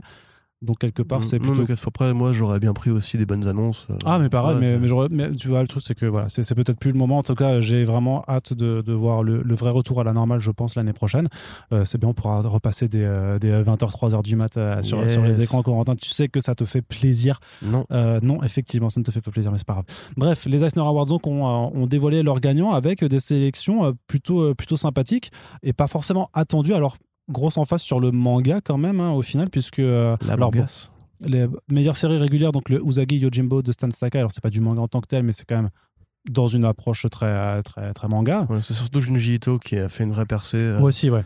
Ce qui est rigolo parce que c'est l'année tu- justement où il sort en France. J'allais euh, dérouler. Non, mais là, l'alignement des places, si tu veux, j'ai j'ai une pensée euh, émue euh, pour Sullivan qui a quand même le cul bordé de nouilles, faut, faut le dire. Alors, je sais qu'il nous écoute pas forcément, mais le jour où euh, son Awashi sort, euh, t'as les Japonais qui annoncent euh, la série animée. Et ouais, et genre deux semaines après la, la venue de, de l'intégrale de Junji Ito de Tommy, euh, t'as euh, bah, Junji Ito qui est récompensé deux fois aux Eisner Awards. C'est quand même, en termes de, de, de communication croisée et, et fortuite, c'est quand même assez ouf. ouais, quoi. Franchement, d'un point de vue éditorial, quoi, c'est quand même assez ouf pour. Pour, pour avoir ce genre de, de joli alignement des planètes. Et donc, oui, effectivement, euh, Junji Ito, euh, qui, euh, bah voilà, qui a. euh, grand artiste japonais d'horreur, très conceptuel, très, très dans le trait, on va dire, un petit peu de la J-horror classique, personnages aux exorbités, etc. Et un univers de monstres très généreux, qui effectivement a été sacré pour le meilleur auteur-dessinateur. Et euh, pour un autre projet, je veux que tu m'aides par contre, parce que moi je suis pas du tout expert de sa biographie. Donc c'est pour Remina et Venus in the Blind Spot, euh, mais qui sont des parutions plus, plus récentes qui finiront par arriver en, en VF. euh, Voilà, et, et meilleur art international aussi, je crois. Enfin, meilleur artiste international, c'est en dehors des États-Unis, puisque les Eisner, demeurant, normalement, célèbrent plutôt les États-Unis. C'est assez intéressant d'ailleurs de voir quelque part que là, je crois que ça fait quand même assez longtemps que justement un auteur japonais est classé dans la catégorie meilleur auteur-dessinateur où s'affrontent plutôt généralement des, des anglophones ou des hispanophones qui travaillent aux États-Unis. Ouais, clairement. Puis euh, voilà, puis après, voilà, t'as as quand même Michael Red pour euh, son, euh, son Bowie Stardust Mm, mm, mm. Ouais. donc qui est, pub- qui est publié chez Guinée Menin en Big France. up à toi, mon petit Mike. Vous voyez, j'avais raison. James Tynion Ford, donc sacré meilleur scénariste raison pour Something is Killing the Children, The Department of Truth quand même. Euh, Et Batman, hein, c'est noté. Il y a- il y a- ils ont, Alors ouais, c'est pour, pour l'ensemble. Batman méritait. euh, Non, non, mais c'est pour l'ensemble de sa, de sa bibliographie. euh. Probablement que Department of Truth tire plus euh, les, les, Oui, les qualités aussi, vers le haut que Batman. Oui, clairement. Euh, Qu'est-ce qu'on a encore? Bah, Jin Wen Yang aussi, qui a quand même pas mal euh, tapé avec. Alors à la fois en jeunesse, enfin, surtout en jeunesse en fait pour euh, Superman Smashes Declan. Ouais. C'est marrant parce que j'avais l'impression que c'était sorti il y a super longtemps. Mais c'est sorti il y a super longtemps. Mais au final, je sais pas, c'est euh, parce qu'il y a eu la, c'est dans les albums en fait. Donc les albums sortent un peu plus tard. Alors ça avait déjà eu des prix en fait quand c'était sorti en single issues. Donc t'as vu des prix pour les meilleurs mini-séries ou des trucs comme ça. Et au final, bah ça s'est récompen- récompensé une nouvelle fois en fait pour l'édition album, ouais. Ouais, pour ok. l'édition reliée. Bah du coup voilà, Stan Sakai effectivement qui quand même. euh, Si non mais non, ça notons-le parce que Sakai c'est quand même aussi un des, enfin un mec très peu connu en France j'ai l'impression. Euh, Usagi Yojimbo qui est donc une très vieille série de Donc, Dark publié aux éditions euh, Paquet. voilà, qui a beaucoup changé de maison d'édition d'ailleurs au fur, euh, au fur et à mesure des, des- des- des années, qui raconte donc les histoires euh, de Miyamoto Usagi, qui est donc un personnage de samouraï, enfin de Ronin, inspiré, inspiré pardon, par Miyamoto Musashi dans le Japon féodal de l'ère Edo, et qui avait jusqu'ici surtout accumulé des Eisner Awards de lettrage, parce qu'effectivement Sakai est un très grand lettreur et il a reçu une pelletée de statuettes pour ça. Et là, en fait, c'est la première fois qu'il est célébré pour la meilleure série régulière. C'est-à-dire que jusqu'ici, c'est quand même un prix qui est quand même très très convoité. C'est, donc c'est la meilleure ongoing, c'est la meilleure série qui date depuis très longtemps. Là, Usagi a bien 25 ans, euh, mérite encore ce prix-là. Et c'est aussi l'année d'ailleurs où la série animée est présentée euh, enfin. On en parle après. Il y a une belle actualité autour, autour de ce gars-là. Donc, euh, bah, big up à lui. Et c'est vrai quand même que là, ça, je crois qu'il est au-dessus des 10 Eisner Awards, du coup. Hmm. Surprise hein, du côté de la meilleure nouvelle série, puisque c'est la série Black Widow de Kelly Thompson et Elena Casagrande qui a été sacrée. Alors, c'est pas souvent que Marvel. que, on en reparle très prochainement, puisque le premier tome vient justement d'arriver en VF chez Panini. Donc, ça, ça nous permettra de vous en reparler très prochainement dans un, dans un Back Issues. Qu'est-ce qu'on a aussi? Ben, Meilleur artiste multimédia qu'on avait déjà repéré. Hein, c'était, c'était, alors, il y a deux, il y a deux échos c'est John Pearson et Anand RK. Ouais. Bah, voilà, qui, fait euh, Blue in Green, euh, qui est une sortie voilà formidable, qui doit arriver, je crois, l'année prochaine en VEV. Donc euh, surveillez ça de près, parce que c'était vraiment vraiment incroyable. Les héritiers de Bill Sienkiewicz sont récompensés. Ouais. Alors nouvel artiste, enfin meilleur artiste de, couverture, Pitch Momoko, dont on vous a aussi beaucoup vanté les mérites. Bah, on vous a dit déjà qu'elle était hyper prisée pour ses covers, mais aussi parce que voilà, elle fait son Demon Days chez Marvel. Donc on est content d'aimer des gens qui sont après récompensés, c'est-à-dire que quelque part. On est des précurseurs, des prescripteurs. Non, juste qu'on a bon goût, tu vois. Ah, peut-être. Au final. Moi, j'ai jamais douté de ça. c'est bien, bah, c'est bien, c'est bien d'avoir confiance en soi comme ça. Euh, autrement, sinon, bah, meilleure série numérique, Friday d'Ed Brubaker et Marcos Martin chez, Panel Syndicate. Que vous pouvez découvrir à très peu, très bas prix puisque c'est déjà en ligne sur Panel Syndicate. Ça sort bientôt un album chez Image Comics, donc ça aura probablement un prix aussi à ce moment-là. Et effectivement, quand même deux très grands noms de l'indépendant, de vrais théoriciens indépendants euh, qui euh, méritent largement ça. Donc on a aussi par exemple Ken State de Def Bark Def qui a déjà été beaucoup multi-récompensé en France. Ouais, lui c'est clairement le grand, le grand chelem de ouf. Bah, ça va euh, être un des albums de l'année, hein, qu'on le veuille ou non. Euh. T'as aussi la, solitude du dessinateur de bande dessinée d'Adrien Tominé, donc qui est également sorti en France, euh, qui, qui, qui, est, donc, qui, est, qui aussi très bien, qui est vraiment une forme de, mise en abîme autobiographique et rigolote et humoristique bah, voilà, de ce qu'est de ce qu'est être auteur et artiste de bande dessinée. Qu'est-ce qu'on a encore d'intéressant à noter? Ah, si Hein il y a Pulp de Tom Baker aussi, meilleur album. Meilleur nouvel album, effectivement. Alors, hein, il paraît que j'étais un peu surcoté, que mais pareil, mais je voyais pas ce que tu voyais dedans. Bah oui, complètement, mais j'affirme, mais je m'en fiche. Mais je m'en fiche. Euh, euh, c'est très bien que ça. les acteurs ont dit, Corentin a raison, là, c'est littéralement ce qu'ils ont dit. C'était le sous-titre de la cérémonie, Corentin a raison. Effectivement, c'est d'ailleurs que, d'ailleurs que pour le, meilleur organe de presse spécialisé comics, c'est un, site qui s'appelle The, Comics Blog, qui est tenu par Michael Kavanagh et David Betancourt. Euh, donc, ce qui est l'occasion pour nous de vous dire qu'en fait, on s'appelle Michael Kavanagh et David Betancourt, puisque bien entendu. en plus, Betancourt, c'est français, tu vois. Complètement, c'est complètement. Nous sommes liés, madame. On a complètement usurpé euh, leur, leur travail. Mais en plus, c'est pas la première fois, je crois, qu'ils sont nommés. Donc, ah oui, non, mais après, c'est. vraiment faire du bon taf. Faut vraiment que j'aille ce qu'ils font, mais vraiment faire du bon taf. Très truc, bah oui, mais qui est plus sur, le, sur du fond, c'est du vrai travail de fond, quoi. Donc c'est pour ça aussi que. Voilà, on est baisé. non, non, mais ce que je veux dire, c'est dire, de toute façon, on est baisé, mais ce que je veux dire, c'est que de toute façon, les CBR, les CBR, comicbook.com et tout ça, et même The Beat, euh, qui est pourtant très bien, tenu aussi par, euh, par, par, par, ses rédacteurs et rédactrices, euh, voilà, c'est. le fond chez CBR, c'est quand même beaucoup plus des top 10 et des l'anecdote du week-end. Oui, voilà, non, mais je veux dire, même The Beat n'a pas forcément de nomination aux Eisner parce que voilà, c'est pas le, genre de contenu. Voilà, là, là, on est plutôt du côté voilà, de The Comics Blog, de Comics Journal, de euh, Panel X Panel, enfin Panel Cross Panel du coup, qui sont voilà, vraiment des, euh, des références aussi hein, dans, dans, ce qui se fait dans le traitement euh, du comics aux États-Unis et que bah, peut-être qu'on aspirera un jour à pouvoir faire en France, même si c'est pas gagné vu le temps qui nous manque. Et aussi, juste quand même, meilleure série humoristique, c'est Superman Spal Jimmy Olsen de Matt Fraction et Steve Lieber, toujours inédite en France. Et en même temps, vu la gueule du truc, c'est vraiment très compliqué à vendre en France. Donc, euh, je pense pas que, la nomina que, le, que le prix aux Eisner suffise à motiver Urban à, le publier parce que vraiment, euh, c'est très spécial. C'est vrai que c'est plutôt rigolo, mais ça a vraiment, c'est sans queue ni tête quand même beaucoup, faut le dire. C'est pas. Ah, Matt Fraction, oui. Mais Matt Fraction, tu sais qu'ils vont pas en France, mec. Non, mais ça, je sais. Non, c'est pas ce que je voulais dire. C'est le euh, pourquoi du. pourquoi Urban aurait. T'as dit c'est compliqué à vendre en France. Pourquoi spécifiquement en France? Et parce que vont s'intéresser au marché français? Non mais pourquoi ça? C'est je comprends. Le dialogue de sourd est affreux là. Je comprends pas pourquoi ça aurait du mal à prendre particulièrement en France? Ah bah pourquoi? Alors je vais t'expliquer pourquoi ça, Superman Jimmy Olsen va avoir du mal à Je ne l'ai pas lu, hein, je précise. Euh. Alors d'une part, sur juste vraiment de façon hyper pragmatique, tu vas voir pourquoi je ferai un meilleur éditeur que toi, euh, Corentin. toi qui, douté persiste à dire que que- qu'on pourrait vendre iZombie en France. Bah, Michael euh, Red a gagné une statuette. Oui, mais ça ne, Encore suffit pas, ça ne suffit pas. Donc déjà, juste pragmatiquement, c'est pas parce que c'est euh, récompensé aux Eisner que ça se vend. Euh, Il y a Bitterroot et Invisible Kingdom chez iComics qui nous le montrent très bien, alors qu'eux ont eu la chance d'être publiés ju- justement euh, avant ou pendant. Donc euh, voilà, donc faire venir là avec, euh, du coup, vu qu'ils sont en train d'annoncer les trucs pour octobre-novembre, venir à la fin de l'année en disant, en fait, euh, ça a gagné un Eisner et tout, c'est vraiment pas gagné. De deux, Superman en France, il y a un problème, ça on nous l'a déjà montré aussi. Euh, c'est pas le personnage qui vend le plus. Alors Jimmy Olsen, euh, non, c'est pas du tout un truc attractif. C'est compliqué, à- c'est compliqué à vendre dessus. Matt Fraction, mine de rien, c'est un très bon auteur, mais bon, son sex criminals au final, euh, ça ça n'a pas percé autant que, que que ce que voulait Glennas. Donc c'est pas non plus le nom qui est le plus porteur. Euh, c'est vrai qu'il a le Hawkeye Si- pour si lui. Tu l'appelles Batman, Batman Spal, Jimmy Olsen. c'est ça. Ouais, en plus, Attends. euh, franchement, pour traduire le truc et tout, si tu fais euh, le meilleur pote de Superman, Jimmy Olsen, ou alors tu laisses le titre VO, c'est quand même pas, pas évident non plus. Et puis après, dans le contenu lui-même, certes, c'est une bonne série parce que c'est très euh, innovateur vraiment sur la narration, mais vraiment, c'est euh, innovant, pardon, sur la narration, mais c'est c'est quand même des scénettes qui s'enchaînent parfois sans aucun lien, et c'est sur la longueur que tu comprends les liens, comment c'est fait. Ça n'a, c'est très absurde, c'est tr- c'est vraiment très compliqué. Donc tu, tu, tu iras le lire, et tu après tu reviendras, tu feras oui, tu as raison, effectivement, Arnaud, je pense que c'est difficile à vendre en France. Ouais, De toute façon, tout est difficile à vendre en France. euh, non, bah non, parce que ce serait, ce serait, euh, ce serait euh, Batman, Spal, Batman, Oui, non, mais ça, avec c'est- voilà. Scott Snyder et Greg Voilà, Capullo. truc très fluide, c'est voilà. point A, point B et tout. Mais tu sais, November, c'est pareil. November, c'est. Ah bah November, pour l'instant, si c'est toujours pas. Oui, mais rien, November, c'est- il y a peut-être une raison pour laquelle November n'a toujours pas trouvé chemin en France aussi, Corentin.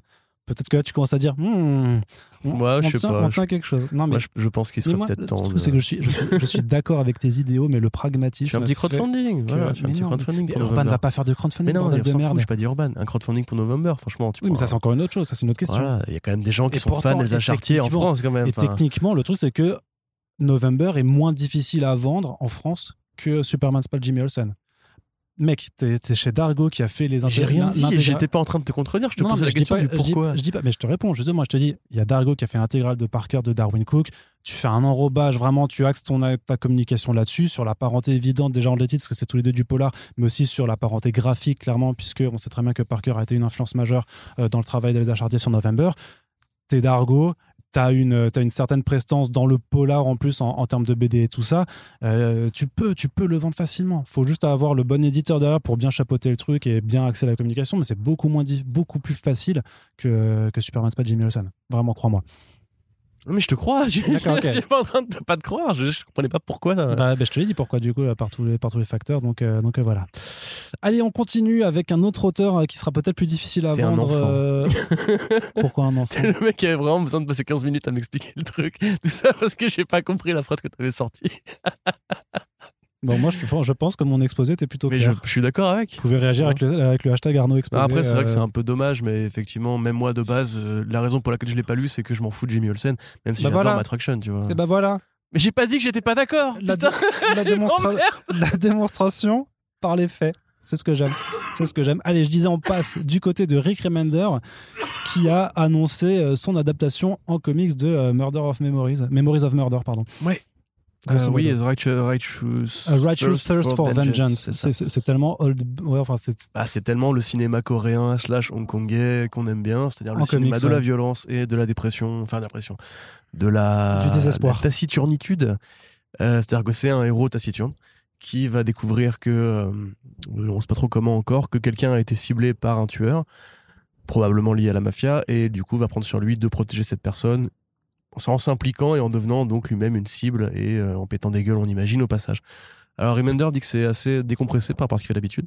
Parce que du coup, c'est vrai qu'on a déjà vu le première planche, il n'y avait pas l'air d'avoir beaucoup de dialogue et tout. Ça ressemble un peu à, à Good Night Paradise de ce qu'on a vu pour l'instant, c'est-à-dire que c'est vraiment ce côté très urbain, euh, très pauvre, euh, très le héros, voilà, avec un petit, un petit Woody et tout. Donc ça peut être voilà une sorte d'appropriation culturelle un peu stylée de- du cinéma coréen qui nous parle. Euh, moi, j'y vois quand même beaucoup de Bittersweet Life aussi. euh, Ouais. de Kim Ji-woon, extraordinaire film que vous devez voir si c'est pas encore fait, euh, qui parle pareil d'un, alors pour le coup d'un mec qui bosse pour la mafia et qui va protéger la femme de son patron et son, son amant en pétant des gueules à l'envie. Donc effectivement, même le héros ressemble beaucoup. alors je trouve qu'il ressemble beaucoup à BD Wong, Ouais, mais pas que. il y a de ressemble ça. aussi beaucoup à l'acteur qui, moi, ils l'ont dit dans les commentaires. Kang euh, Ho Song, Voilà, c'est- Kang Ho Song, c'est ça, merci. Euh, Qu'effectivement, voilà, c'est vraiment cette gueule de, de cinéma immédiate que tu peux, que tu peux retrouver. Donc, euh, l'annonce n'est pas forcément très bien tombée, puisque juste avant ça, Lewis, enfin, juste après ça, Lewis Arosa a accusé publiquement Rick Remender de l'avoir euh, niqué sur les ventes euh, du premier numéro de, de Scumbag. En fait, on a appris que The Scumbag devait être fait par Larossa et Remender du début à la fin, et que euh, Larossa a un problème de dos qui fait qu'il a dû s'absenter. Alors, les deux versions sont pas forcément. Euh, c'est compliqué à essayer de savoir ce qui est vrai ou faux. Larossa dit qu'en fait, lui, il voulait euh, attendre ou euh, que Remender le paye euh, à 50-50 son premier numéro, mais au final, Remender lui a dit, ou lui aurait dit, je peux attendre, et finalement, conflit, nanana. Vous avez un article sur comicsblog.fr qui vous résume tout ça, mais grosso modo, voilà, c'est vrai que la- l'annonce aurait pu mieux tomber. Euh, moi, ça m'empêchera pas de bouder mon plaisir. J'ai un peu du mal à me dire que Remender est un vilain enfoiré, vu qu'il a quand même passé toute sa carrière à défendre le droit d'auteur et à, à travailler avec des gens, y compris quand il les aimait pas, comme ça peut être le cas avec Sean Murphy, euh, à appliquer justement une sorte de partage assez équitable du pognon. Donc euh, là, c'est André Lima Arojo au dessin, donc le mec qui a fait Generation Gone, Avec Alex Scott. voilà, Calais Scott chez iComics. Et bah, c'est un excellent dessinateur. Euh, Gone, c'était vraiment très bien. C'était très beau, pareil, c'est un peu cradouille, il y a ce petit, ce petit côté un peu... euh, Frank Whiteley. Frank Whiteley, effectivement, c'est un des mecs qui s'inspire beaucoup de Frank Whiteley, comme le mec qui avait fait la, la série euh, chez Vertigo, Room, quelque chose. Red Room. Red, Ah oui, euh, c'était euh, mince. Oui, Walter- voilà, lui, là. C'est ça. Dire- Walter Amada. Non, c'est celui qui fait. Non, c'est celui qui dessine le nouveau Shadowman de chez, chez Valiant en plus, qui est non, non, qui est vraiment un artiste sous-estimé, qui a fait aussi euh, justement le, le relaunch de The White Storm hein, ensuite euh, avec Elise. Bah, et vous tout, irez, voilà, qui vous, est- vous, Ah, je l'ai plus. vous irez chercher, mais grosso modo, donc ouais, c'est un petit peu comme il y a les enfants de Bill Sienkiewicz, il y a John, les enfants de John. Davis Hunt. John Davis Hunt, exactement. Trop fort ce type, il est vraiment trop trop fort. Faut vraiment, c'est con parce que on- enfin sur The, ce White Storm, il a des scènes d'action découpées où c'est- en fait c'est vraiment comme dans euh, dans Jupiter's Legacy, il n'y a pas d'action, euh, pardon, il n'y a pas de, de son dedans et je te jure la puissance de, de, de son découpage c'est incroyable. Euh, donc Ah ouais. du coup Urban, euh, amenez The White Storm s'il vous plaît en, en VF une fois que Ellis aura fait amende honorable euh, parce que ce sera vraiment trop cool à lire. Et donc, du coup, voilà. C'était la fin de l'exposé. D'accord, c'est Voilà. tout. Bah ouais. Ok, tu veux en parler peut-être? Non non bah non, moi j'ai juste vu, euh, j'ai reconnu fan la, du cinéma coréen. Reconnu- Non, mais voilà, j'ai vu, euh, j'ai vraiment immédiatement, je me suis dit putain, c'est Memories of a Murder en, en BD et j'ai fait bah trop cool, je vais lire ça direct. quoi, Voilà, parce que, pareil, exactement. parce que c'est juste euh, très très chouette. Et, bah, du coup, on n'avait plus trop de nouvelles en plus de Remender ces derniers temps sur ses projets, donc c'est plutôt cool de, de, de voir là-dessus parce que Mm. ces- ces dernières sorties étaient quand même plutôt euh, pas dégueulasses du tout. Donc, Bah, euh, Glory, The Scumbag, c'est très bien. Ouais. Ouais. Donc euh, voilà, C'est on, les les- deux dernières, a priori. hein. Ouais. on continue du Oui. côté de l'indé, du de l'indé, de l'indé, de l'indé avec euh, Awa, Aiwa Studios qui annonce ouah. Out, un titre de vampire avec des nazis par Rob Williams. Alors grosso modo, c'est un peu du, euh, du Return to Castle Wolfenstein, mais avec euh, des, des vampires, puisqu'en fait, on va suivre donc euh, un- une compagnie de, soldats euh, euh, américains pendant la Seconde Guerre mondiale qui va se retrouver en fait face à une sorte de, vampire, en tout cas d'en- d'entité démoniaque qui a été réveillée d'outre-tombe par des nazis désespérés vu que bah, sont en train de perdre la guerre. Donc vraiment grand syndrome classique hein, du, du nazisme avec les forces occultes, Hellboy, tout ça. Vous avez les référents. Et la, petite particularité, en fait, c'est que le héros, ce sera en fait un, expert en, en, en langage. Apache, euh, je crois, du coup. Non, Comanche, pardon, excusez-moi. Donc, il s'appelle Nokona, euh, qui a priori, donc, euh, voilà, euh, bah, est sûrement d'origine amérindienne. Et au vu de la couverture, vu la gueule du vampire, j'ai l'impression, je me demande ce serait pas un truc, en fait, plutôt style Wendigo, en fait, vraiment une sorte de Mhm. créature un peu qui emprunte au folklore amérindien, quoi. Mais en tout cas, Rob Williams, il avait déjà, en fait, fait un titre qui s'appelle The Royals, qui prenait aussi part à, à- pendant la Seconde Guerre mondiale, en fait, avec des, bah, voilà, les membres des, des- de toutes les grandes familles royales aux quatre coins du monde qui avaient des super pouvoirs et qui avaient décidé de jamais s'impliquer, en fait, dans les conflits armés de l'humanité, mais euh, face aux horreurs euh, du, du régime nazi, en fait, euh, bah, voilà, t'avais les Anglais notamment qui décidaient de s'impliquer, bah, ça, ça devenait un gros bordel, c'était hyper bien. C'est toujours inédit en France, je pense que ça ne verra jamais le jour en France et c'est fort dommage parce que c'est vraiment c'est une série qui est un- une mini-série qui est incroyable dans, dans sa narration et dans sa proposition. C'était hyper politisé, hyper.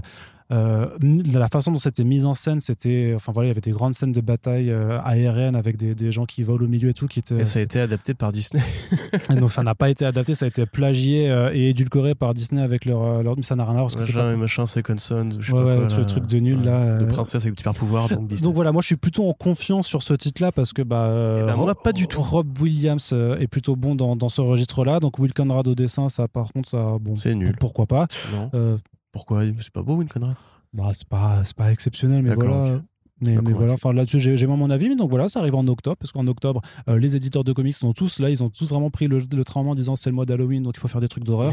donc ils y vont vraiment tous, tous, tous, mais après, moi j'adore l'horreur, donc euh, je suis plutôt content. Mais Corentin, toi tu n'es pas d'accord avec moi J'aime pas Will Conrad, et je trouve que Rob Williams, à part The Royals, il a pas fait grand chose d'extraordinaire. J'aime pas sa Suicide Squad. Voilà. C'était la fin de l'exposé. D'accord, très bien. Bah écoute, euh, c'était intéressant d'avoir un débat avec toi. Donc on va pouvoir passer. Non, mais tu sais, les nazis, les vampires, les zombies, c'est comme le film là. Ah oui, euh, non, ça c'était de la merde. Putain, avec le fils de Kurt Russell. Merde. qui devait être dans la continuité Cloverfield, puis au final non. Overlord. Overlord. Mais ça, c'était nul à chier. pas ouf en Non, vrai. non mais c'était même pire que ça. C'était vraiment nul à chier, mais c'était pas parce que c'était.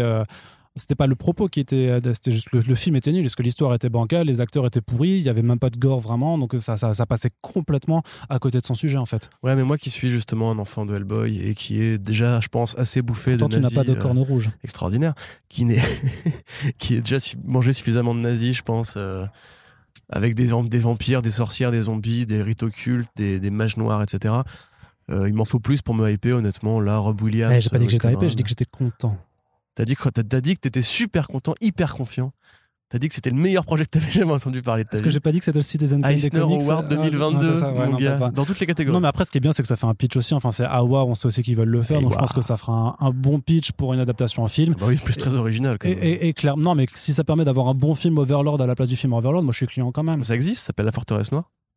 Oui, mais un nouveau. Michael Mann, oui, c'est extraordinaire. Oui, mais un nouveau. Vivement la version longue d'ailleurs. Oui, mais un nouveau Corentin. Oui, tout à fait. Voilà. T'as Zack Snyder qui fait des vampires. Euh... Non, des non, zombies. des pardon, zombies. ouais. C'est des zombies. Il y aura sûrement un jour, il fera des nazis zombies, c'est obligé. Ça a déjà fait. Ça s'appelle Snow Dead. C'est génial. Un, ça vient du nord, euh, du, de l'Europe. Non, mais de, de, de l'Europe. Non, il y a vraiment, il y a, y a deux films qui s'appellent Snow Dead et Snow Dead 2, où vraiment, en fait, c'est des, le, le, premier, c'est des randonneurs qui partent, voilà, dans, dans, dans des glaciers et qui, en fait, euh, tombent, en fait, réveillent, en fait, des, une, un bataillon de zombies nazis. C'est débile, c'est ultra gore, mais c'est incroyable. C'est beaucoup trop. T'as pas vu ça? Non. Ça avait fait. Bah justement, c'était sorti, euh, bah, je sais pas, dans, dans, la décennie passée, mais ça avait fait ultra sensation dans tous les festivals de films de genre et tout ça. Je te jure que euh, Dead Snow, c'est incroyable. Faut que tu mettes ça. Bah ouais, ouais. Genre, ils font un moment, ils font de l'accordéon avec des viscères et tout. C'est débile. Ça a l'air trop bien. non, je te jure, c'est trop. Non, mais je te jure, tu vas kiffer. C'est beaucoup trop marrant. Ouais, tu sais, moi, depuis Iron Sky 2. Euh... Non, non, mais justement, c'est beaucoup plus sérieux et beaucoup mieux fait qu'un délire, de, qu'un délire à la Iron Sky. Et justement, Iron Sky était sorti après. Parce qu'ils avaient, ils avaient commencé à, ah. à, prendre un peu le pas sur les délires de nouveau de, de faire venir des, des Ils ont mis le feu des, des nazis et tout ça. Quoi. Donc voilà, donc euh, recommandation. Ouais, si vous regardez avez... Dead Snow si vous avez, comme Ouais, les- Arnaud, une passion pour les zombies, l'accordéon avec des, des intestins. non, je te jure, tu, tu verras, c'est trop marrant. Tu prends ça avec euh, une pizza, un pilon et des bières avec tes potes, franchement, tu passes un trop trop bon moment. Ensuite, du coup, grosse, grosse, grosse annonce hein, du côté de l'Indé avec l'ami Scott Snyder euh, qui euh, continue Spider. son un imprint Best Jacket Spider. Press avec un énorme deal. En fait, du coup, c'est pas du tout, tout ne va pas aller chez, euh, chez euh, Image comme on pouvait le penser. Donc, c'est vraiment du, euh, de la création en indépendant. Loin s'en faut. En dépendant, indépendance pardon, totale, puisqu'en fait, il a annoncé vraiment un gros contrat bien juteux avec de la moula à foison euh, pour Comixology, puisque du coup, ces titres en fait vont paraître d'abord en numérique, donc dans le label Comixology Originals, qui existe depuis quelques années désormais et qui a quand même pas mal de d'artistes et de et de et de et d'auteurs et d'autrices euh, assez connus. Mais là, clairement, en se payant une sorte de- d'exclus euh, avec Scott Snyder, c'est quand même plutôt fat.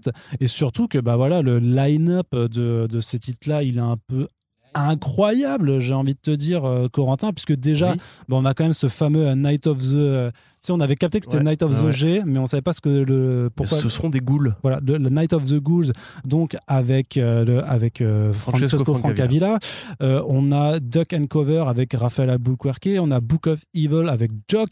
On a Canary avec Dan Panosian. On a Clear avec Francis Manapoul.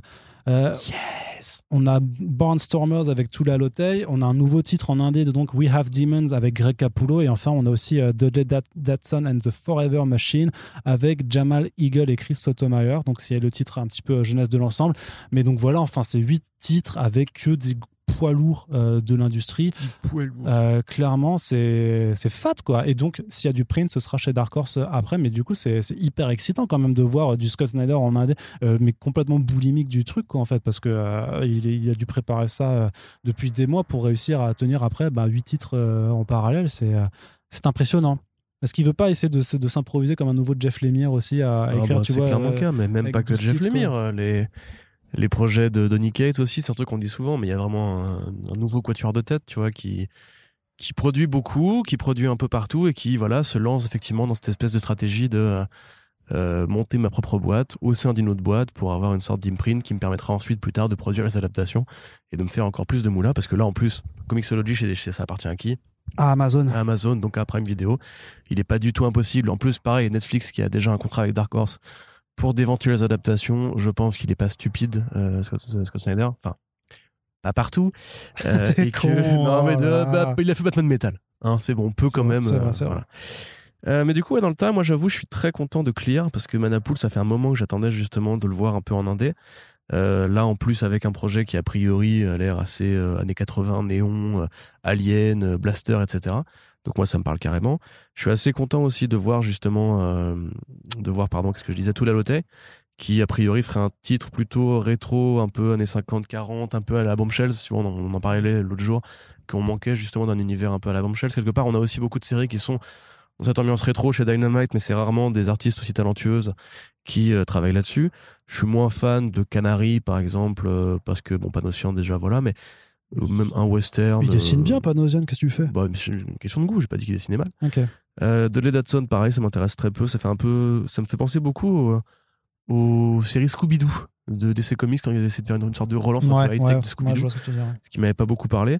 Par contre, le truc, alors c'était Duck and Cover, je crois, le truc qui était euh, les, une série d'apocalypse pendant les années 50. Ça, je trouve ça super kiffant parce que c'est exactement le genre de, de conneries que j'adore. D'ailleurs, vous avez remarqué que j'aime bien les années 50 finalement. Euh, avec justement cette phrase de Ken Cover qui était un truc qu'en fait les vidéos de propagande américaines disaient s'il y a une, explosion nucléaire, il faut que vous fassiez duck and cover, c'est-à-dire que vous mettiez par terre et que vous couvriez votre, votre, tête. Et comme ça, vous pouvez échapper à l'orage nucléaire et à la radiation. Et c'est vrai que ça marche. Tu vois, on l'a vérifié euh, euh, voilà, en France. Mais grosso modo, bah, je suis content. Je trouve ça assez impressionnant. Book of Evil aussi avec Jock, qui a a priori Oui, plus de l'ordre de Alors la... faites, faites- faites le retour de Witches d'abord, mais euh, allez-y. C'est prévu, c'est prévu. Ah Witches ouais. qui sera encore chez Image Comics, il en a parlé. Ouais. Euh, Night of the Ghoul, pourquoi pas? C'est vrai que Frank Avila, qui s'est fait très rare quand même hein, dans les intérieurs lui aussi. C'est un peu comme ça, pareil, la même catégorie d'artiste qui euh, n'a plus besoin de faire des intérieurs pour manger. Je te rappelle, ça a été teasé il y a deux ans bientôt. Ouais, Night of bah, the Ghoul, même, oui, euh, deux, trois ans même. hein. C'était en 2019 de mémoire. Après voilà, Frank Avila, c'est pas le mec le plus rapide du monde, donc il lui a ouais, confère euh, Afterlife with Archie. Mais euh, oui, voilà, donc c'est quand même cool de le revoir lui euh, précisément. J'espère qu'il va sortir une palette de couleurs autre que le gris orangé, qui est quand même un truc qui lui sert beaucoup de béquille depuis quelques années pour justement éviter d'utiliser des couleurs plus, plus riches. Euh, mais de toute façon, voilà, Frank Avila au dessin, c'est toujours une bonne nouvelle. C'est un mec qui vraiment dessine comme on dessine des, vieilles affiches de films d'horreur, mais en BD, qui est un, putain d'énorme génie. Donc ouais, le panel artistique est quand même stylé, quoi. Il n'y a pas à chier. Maintenant, on peut comme se poser la question, c'est quand même beaucoup de trucs d'un coup. La première série de Best Jacket Press, c'est Noctera, qui à mon sens n'a pas grand-chose d'original et vraiment pas une très bonne série au, au demeurant. Après, je suis pas fan de, de- de Tony Daniel, peut-être que ça joue sur mon regard. Peut-être que si ça avait été Frank Avila ou Manapool ou quoi, j'aurais plus apprécié la balade. Je suis à peu près certain que si ça avait été Franca Villa au dessin, t'aurais fait Oh, trop bien Ouais, c'est vrai, je dis souvent ça quand il y a Frank Avila. Il dit, tiens, là, il rentre dans la pièce. Oh, trop bien Francesco Francavilla, génie Mais euh, du coup, ouais, non, c'est vrai que Noctera, c'était pas terrible, terrible.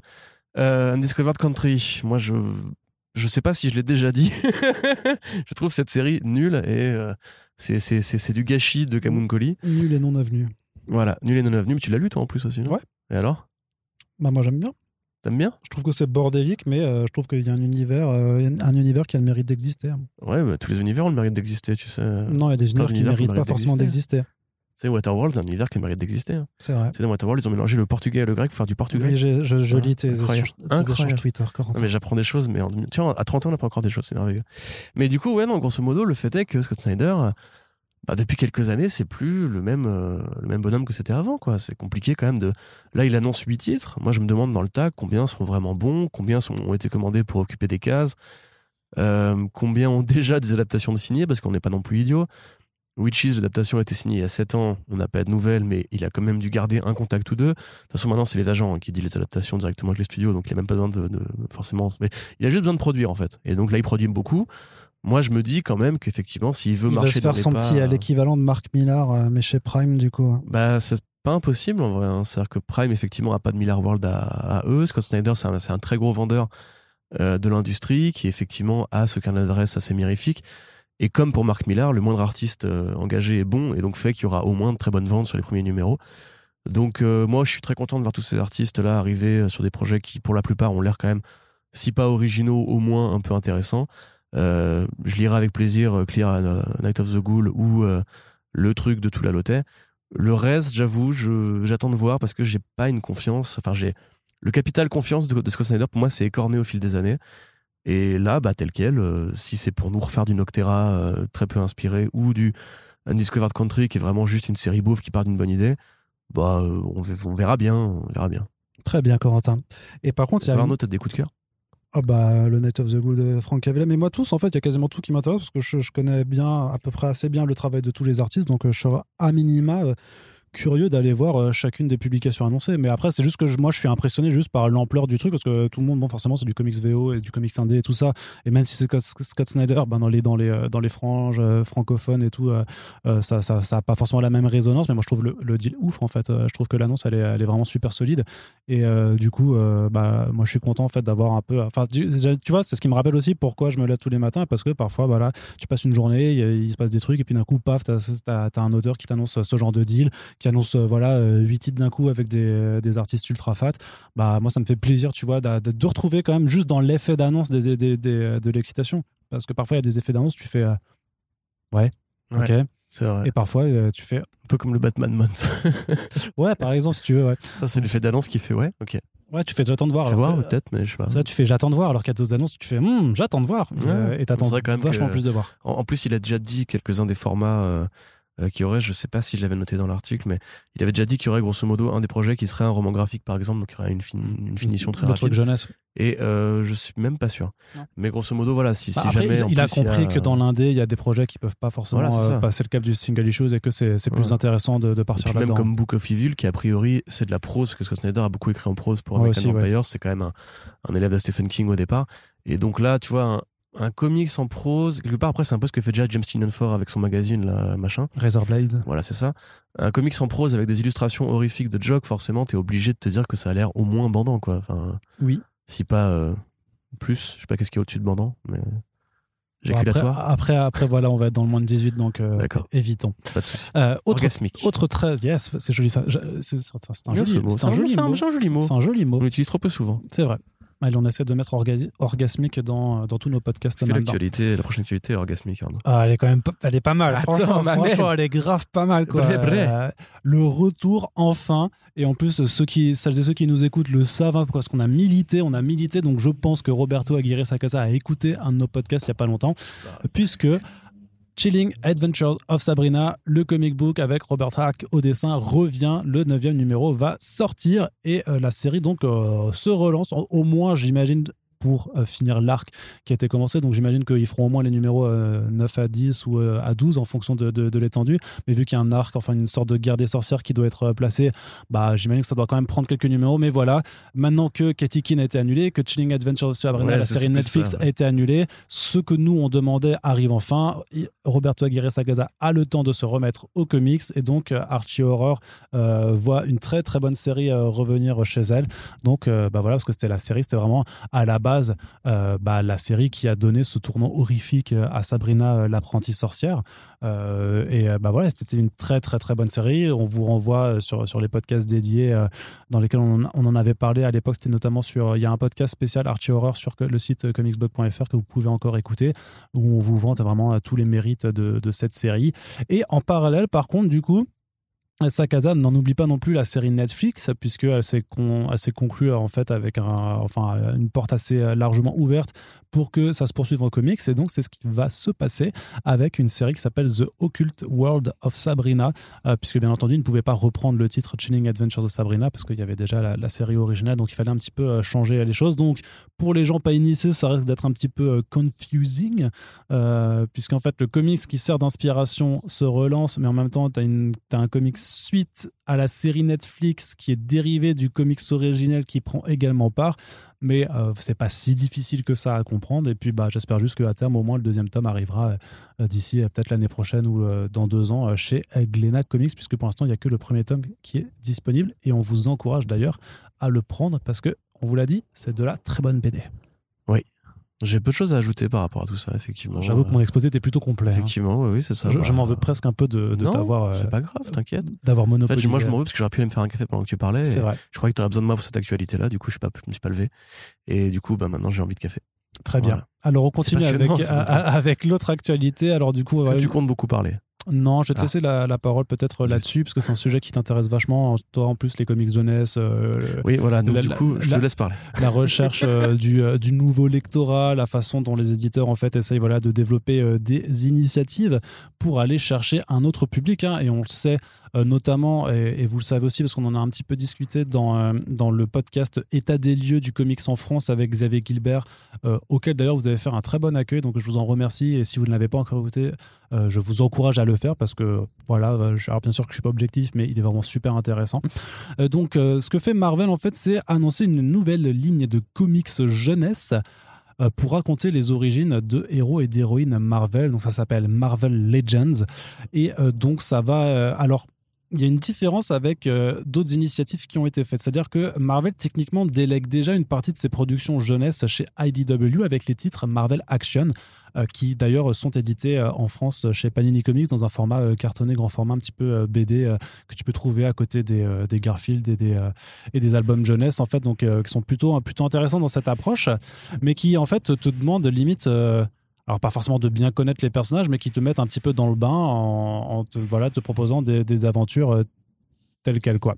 Donc à côté de ça, ce que fait Marvel aussi maintenant, c'est se lancer dans ce que, font déjà les autres éditeurs, ce sont des romans graphiques euh, pour la jeunesse.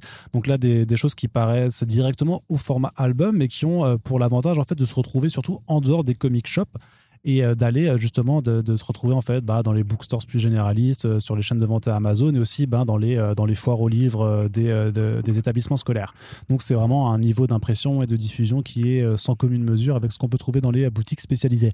Et donc là en fait c'est une sorte d'entre-deux puisque ça reste des titres jeunesse donc destinés à capter un public un peu plus jeune que la moyenne des 30-quarantenaires liseurs de comics mainstream et en même temps c'est pas du graphic novel parce que c'est du single issues donc l'idée, c'est vraiment de, quand même tenter, un peu comme euh, les, les, Marvel Action au final, de capter un, futur lectorat avec des récits euh, d'origine, donc parce que l'origin story, c'est quand même un petit peu le, le béaba de la porte d'entrée. Et donc il y aura un premier titre qui s'appelle Marvel Legends Black Panther euh, qui arrivera, donc centré sur T'Challa et qui doit vraiment en fait retracer son. En fait, quand, on parle d'origin story, j'ai l'impression que c'est vraiment origin story façon enfance en fait. Tu vois, c'est pas juste comment il devient super-héros, c'est vraiment sur. comme le Wonder Woman de René Delise. Ouais, par exemple, ou le, Wonder, ou le Diana, princesse des Amazones, en fait, on va proposer les personnages dans leur version euh, enfant, adolescente, euh, justement pour que les, les, jeunes lecteurs puissent un petit peu s'y identifier, ou que les lecteurs adultes, en fait, se disent, tiens, ça pourrait plaire à mes gamins. Mais comme Harley Quinn Breaking Glass, ou comme Catwoman Under the Moon, tu vois. Ouais, sauf que la différence, c'est que là, du coup, c'est ce que je disais, c'est que. Enfance, enfance. C'est que ça. Non, non, c'est pas ça, c'est que là, ces albums-là sont sortis en, en, format album directement, je veux dire. Donc, comme, euh, comme ce qu'on a vu avec le, prochain Spy, Miles Morales, Onde de choc, tu vois. Alors que là, on est vraiment sur la stratégie d'essayer d'attirer comme ces gens-là dans le rayon comics single issues, donc dans les comic shops. Et donc ce premier titre sera écrit euh, par euh, le romancier Tony Onyebushi, qui est donc un, auteur en fait de, de, romans de science-fiction qui a été récompensé, qui a eu euh, plusieurs prix, dont un, Nebula Award pour un roman qui s'appelle Riot Baby. Et donc au dessin, c'est un monsieur qui s'appelle Setor Fedzig Bay, Euh, j'espère que je prononce bien. Donc voilà, c'est pas des gens forcément connus, mais ça participe aussi à la stratégie de Marvel de faire venir des gens en fait qui sont pas dans le comics à la base, euh, voilà, et de les attirer un petit peu dans, le segment euh, bande dessinée pure, alors que souvent, bah voilà, ils sont dans, le roman, dans, la prose ou parfois juste dans l'illustration, mais de bouquins jeunesse en fait, et pas forcément dans vraiment dans, dans la bande dessinée senso stricto telle que elle est vraiment un petit peu codifiée aux États-Unis. Donc moi, je trouve ça intéressant, comme toujours, parce que je trouve un peu tout intéressant. Après, je suis toujours pas persuadé que ce genre d'initiative puisse vraiment trouver son public.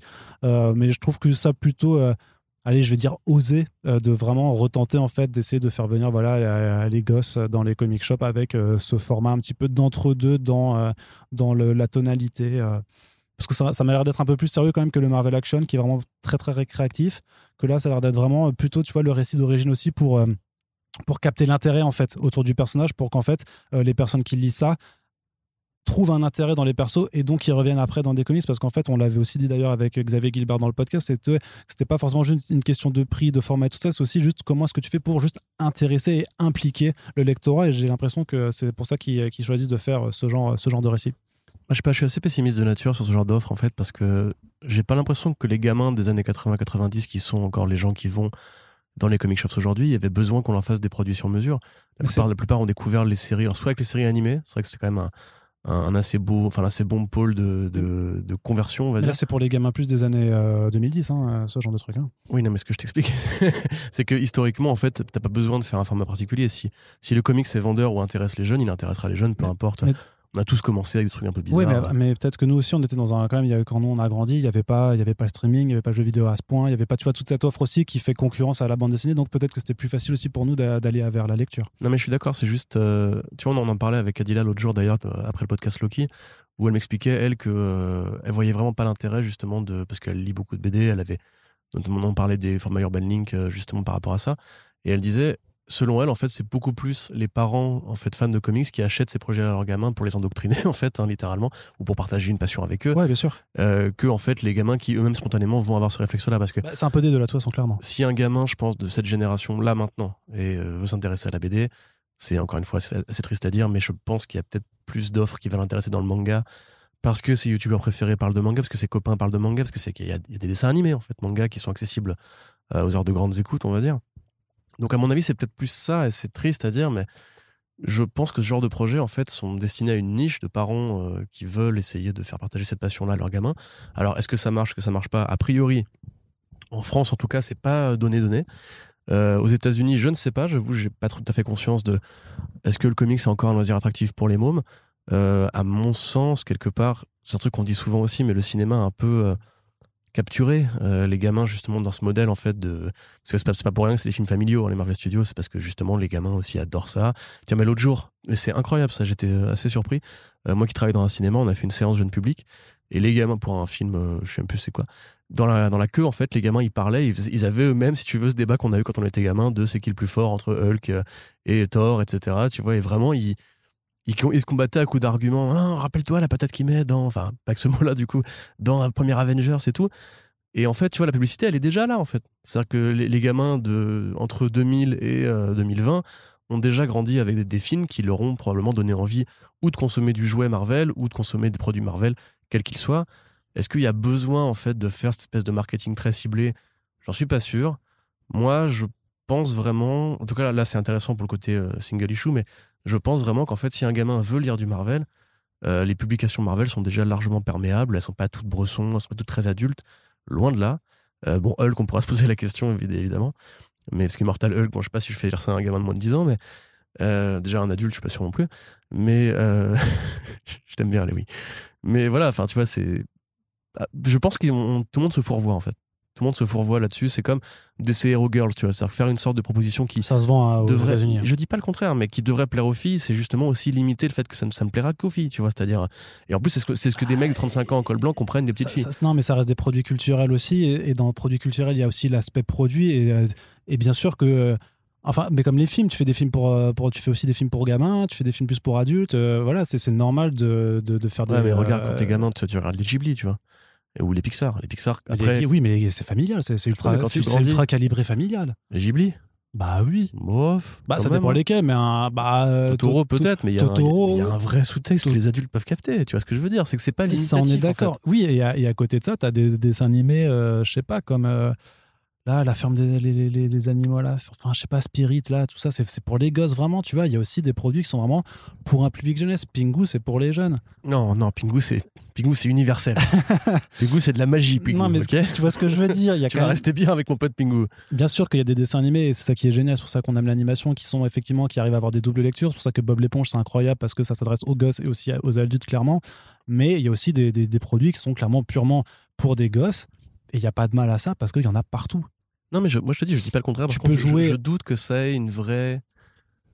TAS, encore une fois, euh, TAS, c'était pas que pour les gamins. T- TAS, tu peux le mat- Je l'ai rematé et tu sais récemment, qu'ils ont eu des nostalgie, oui, ça et- tue quoi. Oui, Enfin, mais tu sais aussi qu'ils ont eu des soucis à l'époque parce que justement les, les Warner avaient peur que ce soit trop violent et tout ça, qu'ils ont mais eu des quel- problèmes. C'est c'est sur- des producteurs qui ont, qui ont une vision court-termiste, qui voient pas plus loin que le bout de leur nez. Enfin, c'est quel, quel problème ils ont eu avec TAS de faire une série culte truc- qui est encore regardée aujourd'hui, ça vend des milliers de goodies. Cette ligne Marvel Legends, de toute façon, ça reste un produit euh, minoritaire par rapport au reste de la publication. Donc, je, je trouve pas que ce soit forcément un mal d'essayer d'avoir ce truc un peu plus sectorisé euh, pour essayer d'aller cibler une niche particulière de Ouais, ce ouais, mais je dis pas que c'est un mal, si ça marche tant mieux. Après, on verra bien. Plus, Puis- je- Oui, Puis, euh, dernier truc, mais en fait, il faudra voir aussi à la lecture. Ça se trouve, ce sera très bien perméable aussi pour, pour Ah oui, hein. peut-être, oui. Mais pour moi, c'est pas comme ça que tu, que tu fabriques du nouveau, du nouveau lecteur, en fait. Je pense, je pense qu'il faut plutôt changer l'image de, de la BD, de cette espèce de temple un petit peu euh, pour mecs à t-shirt à motif euh, qui, justement, se, se, battent pour savoir qui est le plus fort encore aujourd'hui entre Thor et Hulk. À mon avis, c'est peut-être plus ça qu'il faudrait faire euh, pour. mais encore une fois, l'animation, enfin. refaites, entre 2020 et 2030, refaites une génération où il y aura l'équivalent de Batman TAS, où il y aura l'équivalent de la série animée X-Men, où il y aura l'équivalent de la série animée Spider-Man vous verrez que les gamins, ils iront eux-mêmes lire des comics, pas par milliards, hein, mais en tout cas, il y aura une conversion naturelle qui se fera, comme quelque part, et au lieu justement de tout réserver à un univers comme celui de Marvel Studios qui est cloisonné et qui en fait nourrit euh, déjà largement suffisamment cette, euh, cette pulsion, on va dire, qu'on a. Et là, ça pourrait marcher, ouais. Après, il y a aussi un problème plus général au fait que les gamins lisent de moins en moins, euh, parce que justement, le jeu vidéo et les smartphones sont arrivés dans nos vies. Et ça, c'est peut-être un problème, je sais pas. C'est pas un truc, c'est pas à moi de le dire parce que je considère pas que ce soit forcément un problème que. Que je suis pas, tu vois, je suis pas dans, dans la team des vieux cons en mode genre on ne lit, plus les fourberies des scapins, mon dieu, la France s'écroule et compagnie. Mais clairement, il y a un problème avec la façon dont on consomme l'art euh, ou la, enfin les arts et lettres, on va dire, euh, au format papier, quoi. Voilà, c'était la fin de la phrase. Très bien. Alors, on va terminer cette partie comics avec euh, une annonce qui nous parvient de DC Comics. Et euh, quelle surprise, Corentin Euh, DC Comics qui innove cette fois-ci vraiment en mettant les pieds dans le plat, en proposant donc un nouveau titre dans le DC Black Label euh, sur un personnage qui n'avait pour l'instant eu que très très peu euh, de publications. Donc on est plutôt content en fait de, de voir ça parce que ça participe vraiment en fait à une stratégie de bah, pas capitaliser toujours sur les mêmes choses. C'est vrai qu'un un peu surpris même. Un peu Ce surprenant. choix, franchement, très très j'ai surprenant. fait l'article, j'étais en mode genre, vous êtes sûr Parce que Ouais, ça, ça risque de pas pour le forcément coup, se ouais, ça va se planter. hein. Et je donc- pense pas qu'Urban va le ramener celui-là. Non, On effectivement, je pense dire. que c'est trop trop risqué, euh, puisque voilà, le titre s'appelle Batman One Dark Knight. Qu'est-ce qu'on est Du marrant. coup, c'est euh, cette maîtrise de l'ironie. Je pense que personne ne nous avait grillé du coup, puisqu'on l'a pas déjà fait euh, quelques fois en plus. Non, mais voilà, du coup, un titre en trois numéros, écrit et dessiné par Jock. Euh, on aura là, on est obligé d'évacuer notre cynisme habituel parce que c'est un, un- voilà, Bah, c'est Joke. Hein, c'est Jock et, et- et, bah, soulève-nous avec tes planches, quoi. commentaire. C'est tout. voilà. D'ailleurs, vous savez qu'il y a un Super Friends que Arnaud a fait, euh, interroger, enfin, a pu interroger Jock euh, sur l'espace d'une petite heure et demie, je crois. une bonne heure, non, une bonne heure. Voilà, et j'aime beaucoup le réécouter parce que ce mec a un, un petit accent. Un accent qui est britannique, délicieux, hein, absolument ouais, sûr. adorable à l'oreille. Et de plus, il arrête pas de s'excuser en mode genre désolé, ma voix est un peu bizarre et tout. En mode genre mais non, mais ta voix, c'est du miel ta voix, mon pote. Ouais. On va ce mec faire une petite séance d'ASMR, euh, rechercher le, le Super Friends avec Jock sur euh, Peut-être le moment d'en refaire un d'ailleurs, on sait pas. Bah, dès qu'on le revoit, oui, bien sûr. Bien Mais sûr. donc, euh, ouais, alors, aucune info sur, sur le synopsis. Euh, le titre est pas Si, si, forcément c'est en très c'est en trois-. Alors, c'est en trois numéros parce qu'il y a eu Oui. des informations en fait de DC Comics euh, par, par la suite. hein. Trois numéros standard Black Label. Ouais, donc, ça c'est euh, vraiment le, le- standard effectivement de, l'équivalent de six numéros puisque c'est les numéros étendus en général. ouais, de 48 pages. Donc ça fait, ça fait un très bon graphic novel après, quoi, grosso modo. Là- là- Là-dessus, il n'y a, pas- il y a pas de surprise. Et alors, du coup, euh, non, parce que sur l'histoire, par contre, il n'y a pas eu trop de J'annonce déjà le... Mais voilà, il y a eu des planches qui ont été déjà dévoilées et puis elles sont, elles sont dingues, quoi. Avec un, un- Tu vois Tu vois un petit peu les planches là Oui, je vois. Tu ouais. vois comme elles sont belles Tu vois comme ça va être beau T'as dit, non, en fait, t'as commencé- t'as dit avec un 1. Et j'attendais la fin du. Bah, je veux dire, avec oui, je veux juste replacer le, le nom du, avec des, les- des couvertures variantes du coup qui sont annoncées par Cliff Chiang et Lee Garbett Ah, également. bah, dis donc, on se fait plaisir. Comment s'appelle la ligne de Urban euh, un peu luxe? Urban, il y a Urban Deluxe. Urban Non. Deluxe Non, c'est le nouveau avec euh, le, le flocage. euh, Le, Ah, le truc ultra Deluxe là Ouais, ouais. Ah, bah, ça c'est Urban Limited. Voilà, j'annonce le Urban Limited déjà, je vous le Pour dis. celui-là, les tu crois Bah évidemment. Ah, je sais pas. Mais non, mais Joke, Ouais, sont déjà Urban, ça- Joke, et Jock, il y a une bonne relation effectivement. Voilà, donc, en euh, plus ils ont commencé un peu avec Sombre Reflet, quand même faut s'en rappeler, Urban à l'époque. Euh, Jock, donc qui est le mec, voilà, qui est un, un très bon artiste, euh, un trait, un trait assez compliqué à aborder, enfin à décrire, on va dire, parce qu'effectivement c'est des structures qui sont assez cassées, qui est pas du tout dans la symétrie, qui est pas du tout dans le réalisme, dans la, morphologie tout à fait anatomiquement correcte. Non, c'est plutôt baroque postmoderne, quoi. Ouais, c'est ça, avec beaucoup d'effets justement sur. Je t'ai dit. Non, j'allais pas réagir, j'allais pas réagir parce que je- pu passer. je voulais juste le faire en mode genre, c'est le mec qui se la pète, qui commence à balancer des. Euh, des tu vois, j'aurais pu, tu vois, ça, ça allait passer et t'as voulu rigoler. Mais donc, effectivement, très baroque postmoderne, avec euh, voilà ce, ce talent extraordinaire pour les compos. Il faut savoir que Jock, à côté de ça, il est aussi concept artiste euh, de temps à autre. Il a fait d'ailleurs de Pour le très, très, très belles planches à l'époque du Judge Dredd, euh, enfin le film Judge Dredd de 2013-12, euh, que, que j'aime d'amour et que j'aimerais bien acheter pour les encadrer parce que c'est beaucoup trop bien. Et effectivement, donc il a fait son reflet un peu. Il a fait, avec Frank Avila d'ailleurs, il a fait euh, beaucoup de couvertures. Il a fait d'ailleurs des covers sur euh, Batman Damned aussi, Ouais. euh, que j'ai croisé à Forbidden Planet en Angleterre pour 65 livres. Euh, qui est un peu ouais c'est un peu cher. Mais Jock voilà c'est un, un mec qui, se- qui, qui se mérite qui se paye qui travaille beaucoup avec Snyder comme on l'a dit puisqu'il fait Witches avec lui l'un de ses rares tra- travaux d'intérieur récents Il a fait le Batman Kiri aussi.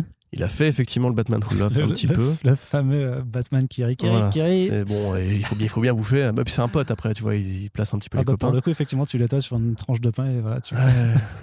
C'est génial. J'ai pas envie de repenser à ça. Cette période est en train de disparaître de mon cerveau et je suis très content de Enfin, ça. on a quand même gâché Jock là-dessus, quoi. Après, c'était pas, c'était Bah pas. non, euh, euh, ça s'est très bien vendu. Hein. Lui, je pense que si. enfin, s'il non, mais je veux dire que l'histoire, c'était, plutôt, ça, ça restait du Jock, mais c'était bien dessiné. Mais putain, qu'est-ce que ça racontait? Ouais. Mais sinon, voilà, vous Le- avez le aussi Green Arrow Year One, enfin Green Arrow année 1 euh, de Andy Deagle et Jock. Andy Deagle qui, était, qui a longtemps été un des, des grands, euh, des grands amis de, euh, de Jock qui est disponible chez Urban. Je crois qu'Urban a fait The Losers aussi. Euh, pareil, Andy Deagle et Jock, donc une série euh, d'action euh, très très cool en, euh, en vertigo et qui a été adaptée au cinéma avec un casting d'ailleurs avec que des mecs qui ont fait des comics puisque t'as Jeffrey Dean Morgan, t'as Idris Elba, t'as Chris Evans et t'as Zoé. Donc c'est vraiment le film qui a prévu en fait toutes les adaptations euh, Comic Book Adaptation Qui- The Movie. et qui d'ailleurs Jack avait fait des, des- des séquences pour le film aussi. Donc voilà, enfin un artiste extraordinaire euh, qui là pour le coup prend le scénario, ce qui est comme assez rare. Enfin, je ne crois pas me souvenir qu'il ait déjà fait beaucoup de- d'écrits en fait. Donc en parallèle de- du retour prochain de Witches et de la nouvelle série qu'il va faire avec euh, Snyder pour Best Jacket, c'est quand même du coup pour les fans de Jock une très belle période. Même si, évidemment, ce serait intéressant d'avoir autre chose que du Batman de, de temps à autre. Mais bon, Jock Batman, c'est effectivement assez évident quand même. Enfin, s'il a fait beaucoup de Batman, il gravite autour du personnage depuis tellement longtemps Mm. que euh, ouais. on peut pas lui en vouloir de vouloir faire son petit Batman à lui. Et puis en plus, ça, ça marche bien, il paraît. Ouais. Donc euh, très cool, très bonne nouvelle. Et voilà, le Batman Black Label, maintenant faut l'appeler comme ça, euh, se porte bien. Yes. Allez, on en a terminé pour les comics et on va donc passer du côté des adaptations avec une première partie consacrée aux séries télé. Et justement, bon, on arrête de parler de Batman un petit peu, on va passer du côté de Superman, puisque contre toute attente, Michael B. Jordan a lui aussi un projet pour mettre en scène un Superman noir, a priori euh, Valzod, euh, mais dans un projet de mini-série pour HBO Max, Corentin. Ouais, euh, alors mini-série, ça peut vouloir tout et rien dire. Ça peut être 6 épisodes de 1 heure, ça peut Ou ça être peut 10 être épisodes oui, ouais, voilà, c'est ça, peut- peut être tout et n'importe quoi. Euh, c'est une réponse quelque part assez intelligente puisque effectivement en ce moment Marvel Studios travaille beaucoup sur le format sériel. Euh, on a vu que c'est un peu ça qui les a aidés en début d'année quand il n'y avait pas de sortie de film et que là, a priori, ça va encore les aider sur la fin d'année parce que ce qui sort n'a pas l'air si enthousiasmant.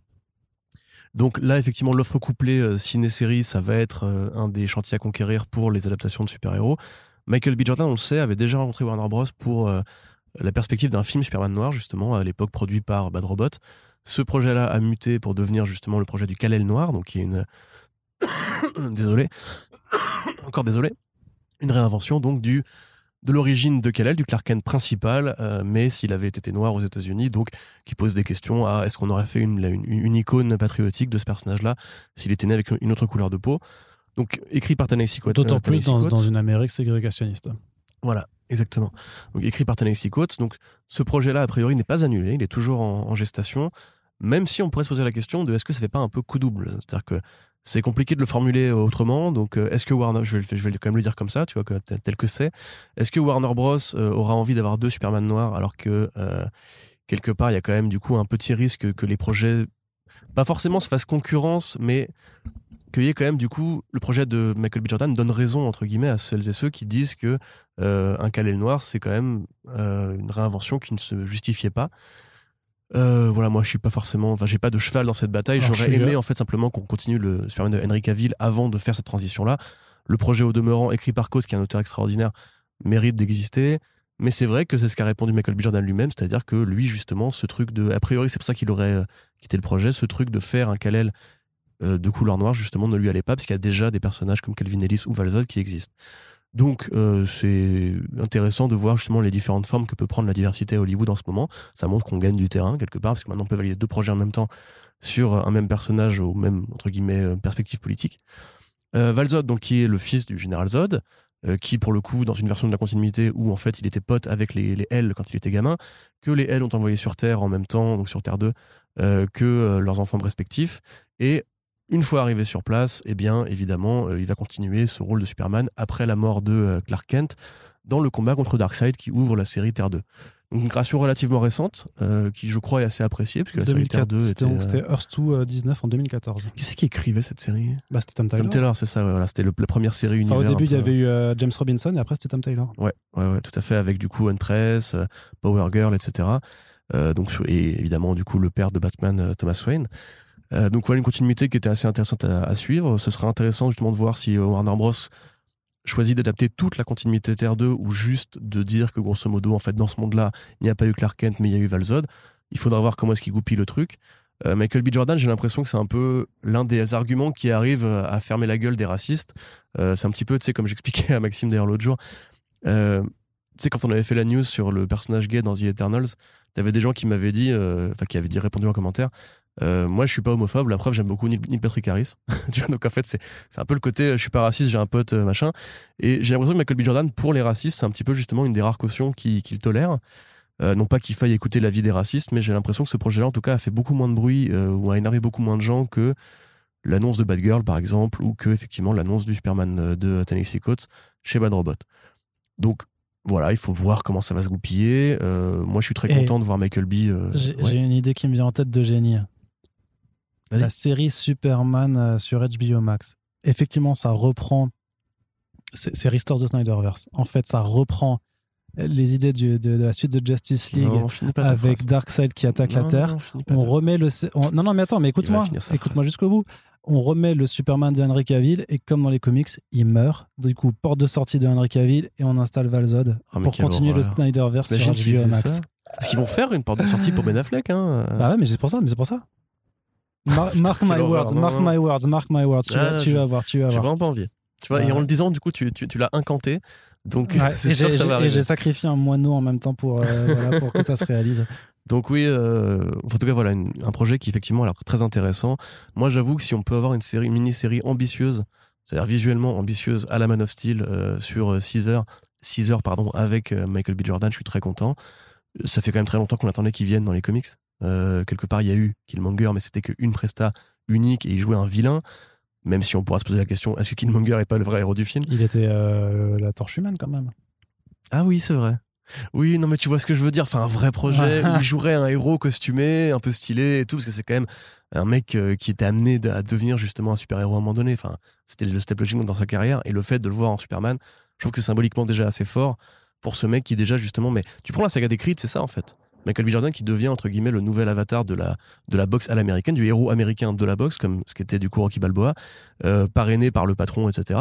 Il y a plein de façons en fait de goupiller le truc Peut-être que pour que ce soit c'était- vraiment intéressant. Peut-être que c'était pour ça d'ailleurs qu'il voulait pas faire le Kal-El Renoir parce que du coup, en fait, ça l'avait déjà saoulé d'être le Johnny Storm Renoir, tu vois, et qu'il voulait justement C'est pas impossible. ce côté, tu vois, ce, C'est vrai que la polémique à l'époque était assez énervée. ce côté redite en fait du truc. C'était un petit peu l'une des premières enfin, énormes comme ça euh, polémiques à la con des, web, du web des, adaptations, je trouve.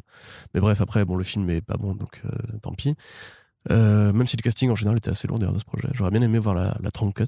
Ouais, tout le monde s'en est battu les couilles à l'époque. Les mecs qui te disent euh, de la Snyder Cut, qui te disent nous on se bat pour la liberté des créateurs, etc.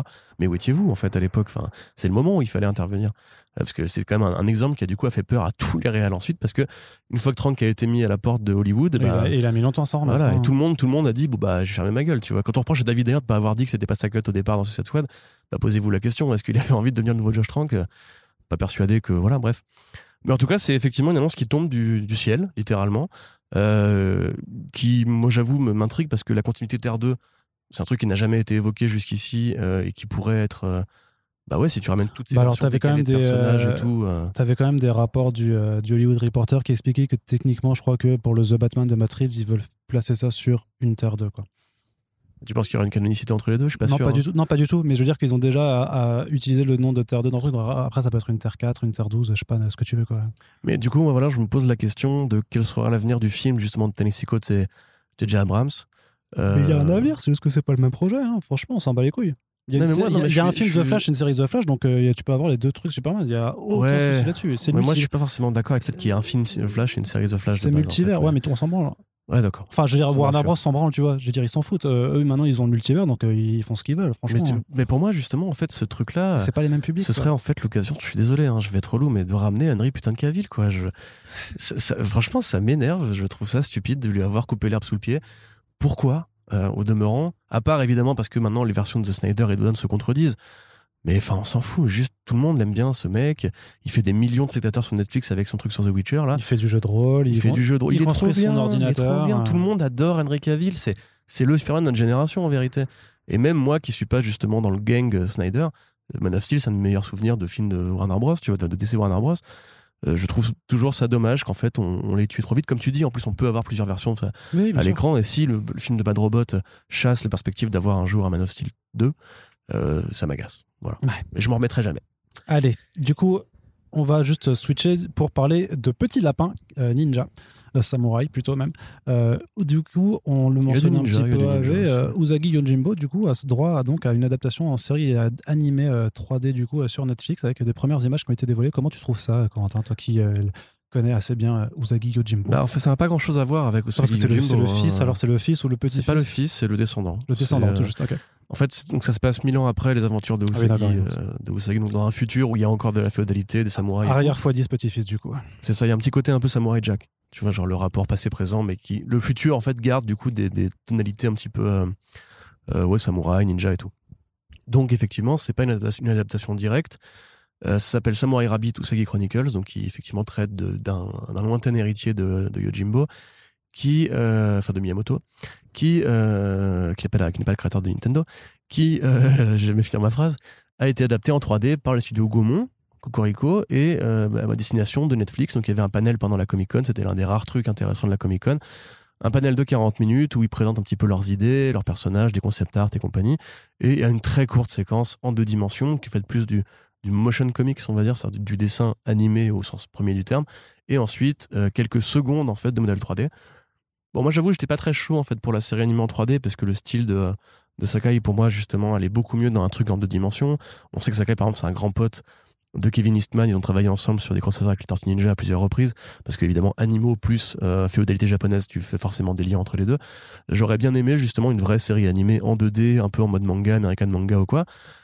Bon, tel quel ils le font pas, ils prennent un parti pris qui est très différent, mais Sakai, comme, un petit peu comme pour Sandman, tu vois, j'avais dit, euh, moi j'ai confiance dans le créateur du moment qu'il valide et qu'il est content du, du résultat final. Là, en l'occurrence, je ne pense pas que Sakai nous fasse une Jeff Lemire quand il nous dit je valide parce qu'il avait l'air très content, il était là pour, pour donner la patte euh, de lapin.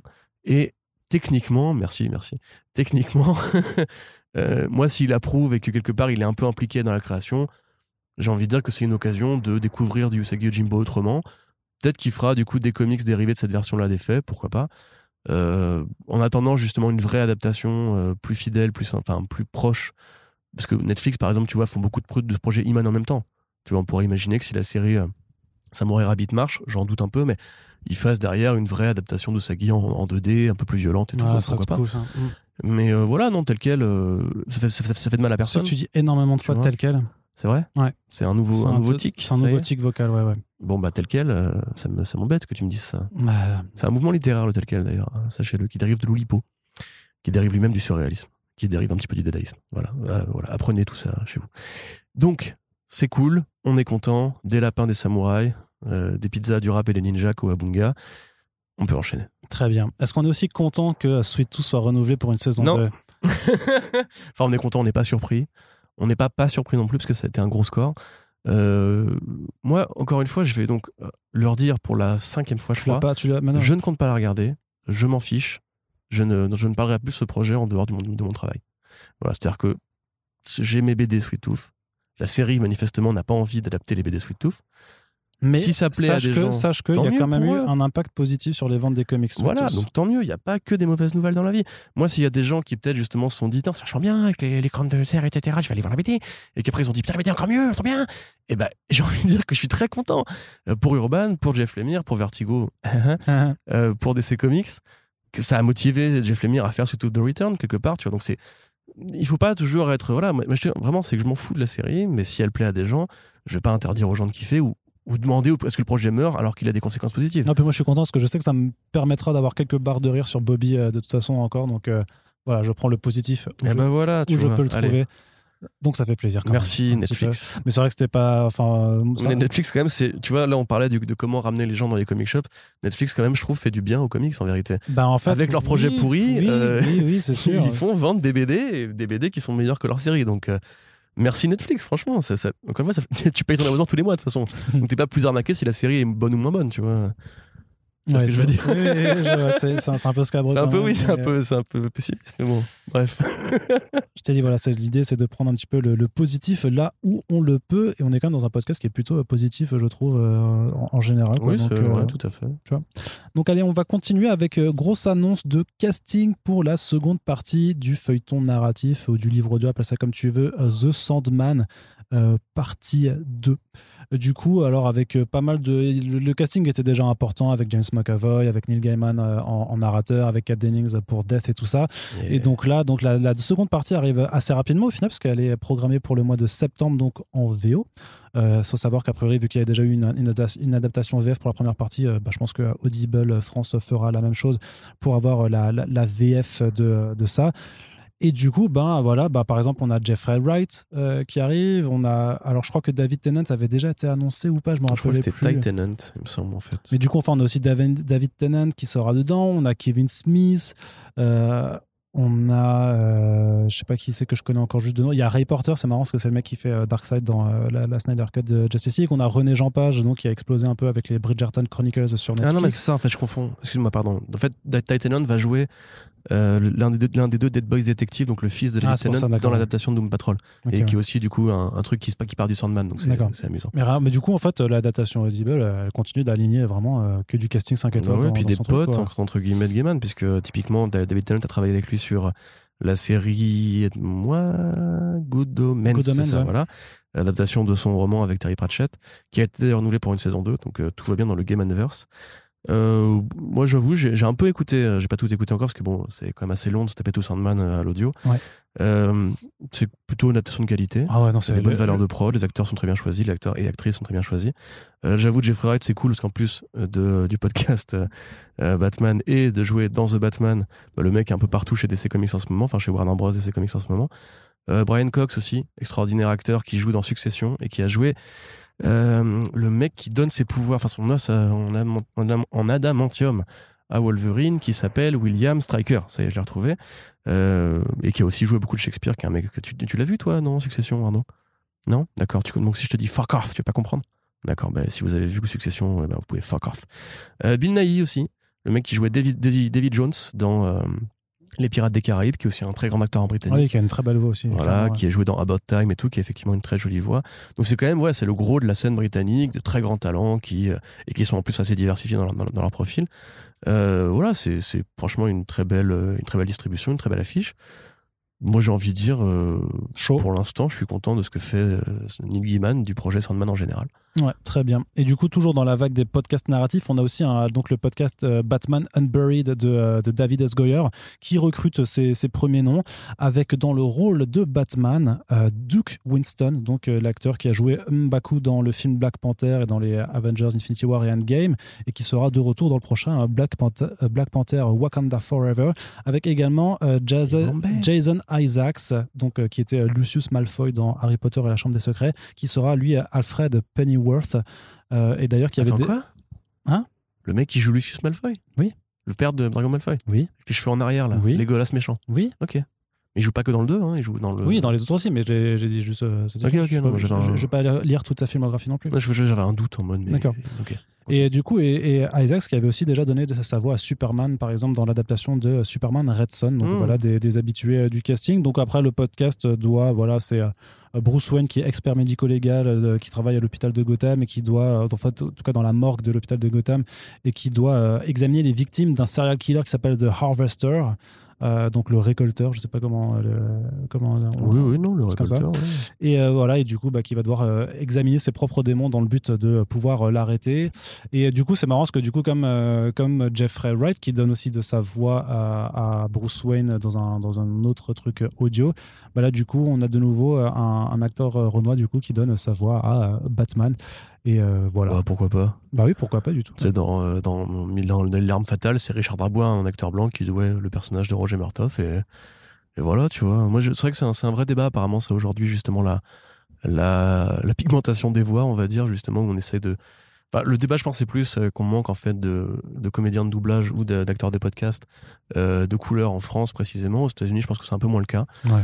Donc, non, moi, je suis content. J'aime bien la voix de Winston Duke. J'aime bien Jason Isaacs, euh, mais sans ironie, c'est un mec qui a fait pas que les Harry Potter. hein. il a fait Green Room aussi. euh, Oui. euh, il a fait, euh, voilà, fait plein, plein de trucs super cool. Euh, Cure, for, Cure for, for Wellness récemment aussi. Qui était moins qui, bien, ouais, qui est un peu moins bien, mais lui, il joue toujours aussi bien dedans. Et c'est vrai qu'en plus, en, en Alfred, il y a une vraie tradition de prendre un acteur anglais un peu stylé euh, qui va justement forcer à mort le phrasé euh, Mm. très britannique. Et moi, j'ai un petit kink là-dessus, j'avoue. Euh, Ralph Fiennes dans, euh, les, dans Lego Batman, par exemple. C'est un- un, un, des pinacles du truc. T'auras sûrement un contraste ouais, avec la, enfin, Duke Winston a une voix très ricaine quoi, euh, par rapport effectivement aux accents, aux accents très british, très euh, très smart de Je- Jeffrey. Wright, je crois qu'il est anglais, non? En tout cas, il, il prend un accent anglais dans plusieurs séries. Donc, Ah, Jeffrey Wright, par contre, oui, je, ça, je je te Ouais, parle de on va Winston. peut-être vérifier, mais en tout cas, c'est un mec qui peut faire un phrasé très pincé, justement. Donc, c'est, ce sera cool de le voir en Batman, enfin, d'attendre en Batman. Donc, ouais, non, au global, euh, en plus, c'est un podcast qui, pour le coup, est très sérieux par rapport, justement, au projet de, Jeff- de- de Jeffrey Wright, qui, lui. Qui a plus, plus comique, ouais. Ouais, mais c'est, déclaré maintenant, c'est officiel. Hein, c'est, c'est Laris de Saturday Night Live. C'est, c'est, ouais, ce sera Batman 66 avec euh, des Ouais. voix, quoi.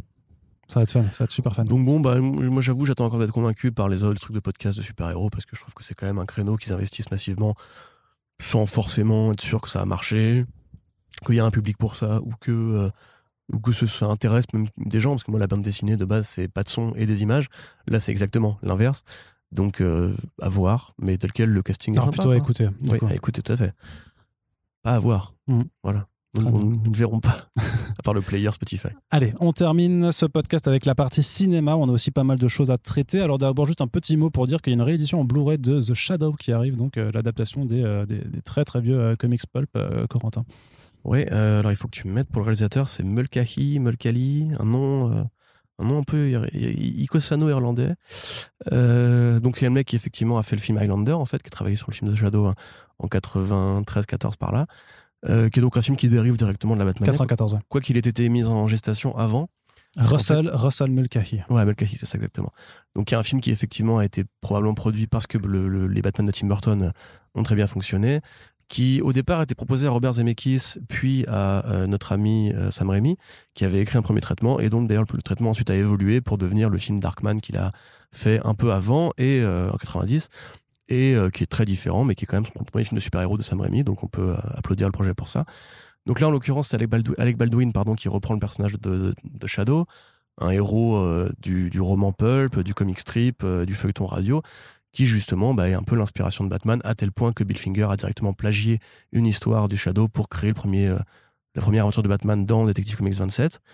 Là, on voit très clairement qu'ils ont repris les trucs, c'est-à-dire que le Shadow est vraiment présenté comme une sorte de, de millionnaire, euh, un peu, boy, un peu, euh, c'est quoi déjà le mot pour ça d'ailleurs? Playboy. Playboy, merci. J'allais dire, j'allais dire Boys Club, je sais pas pourquoi. Un peu Playboy, euh, il est un peu Boys Club lui, hein. Un peu Playboy, avec justement intrigue amoureuse, avec un plan compliqué.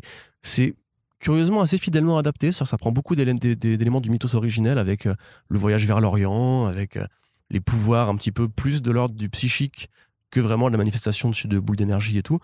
Euh, le Shadow est plutôt graphiquement intéressant. Après, c'est un film qui est considéré comme une série B, qui participe de toutes ces, espèces d'adaptations un peu bizarres qu'on a dans les années 90, comme Spawn, ou comme. Enfin, Spawn, qui est vraiment le pire, je pense, ou comme d'autres projets un peu bizarres comme ça. C'est l'époque où vraiment les studios ne prenaient pas au sérieux le format super-héros. hein. Après, moi, j'aime bien le fait que ce soit, enfin, c'est toujours l'atelier d'image qui est derrière ça, parce qu'ils ont déjà Ouais, fait la fait. réédition BR de Mystery Man. Je crois que c'est eux qui ont fait aussi le Darkman, donc euh, c'est plutôt cool de, de les voir en fait se pencher pour ses euh, restaurations HD euh, 4K, Ouais, voire. fait, euh, je crois que c'est la première en plus, de, enfin, le premier Blu-ray de Ouais. Shadow en France, Oui, c'est pour ça. euh, qui effectivement, donc Fred Tepper qui travaille avec les images et qui tient le site Les Chroniques de Cliffhanger, qui est un vrai passionné de, de cinéma et Ah, ok, je comprends mieux qui on fait un choses. coucou. Il nous a follow après la news, oui, tout à fait.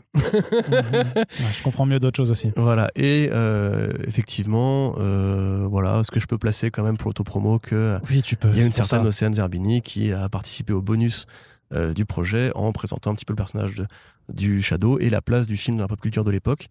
Euh, voilà, qui tient le podcast, le Meditation Club et mon cœur euh, entre ses mains. Et Donc, qui suis très rédige aussi pour les chroniques de chez Cliffhanger. Voilà, et qui vient régulièrement nous, euh, total. nous, nous rendre visite pour faire des podcasts de super-héros aussi. Effectivement, et qui reviendra d'ailleurs très prochainement pour un prochain podcast aussi. Donc, euh, bah, cool.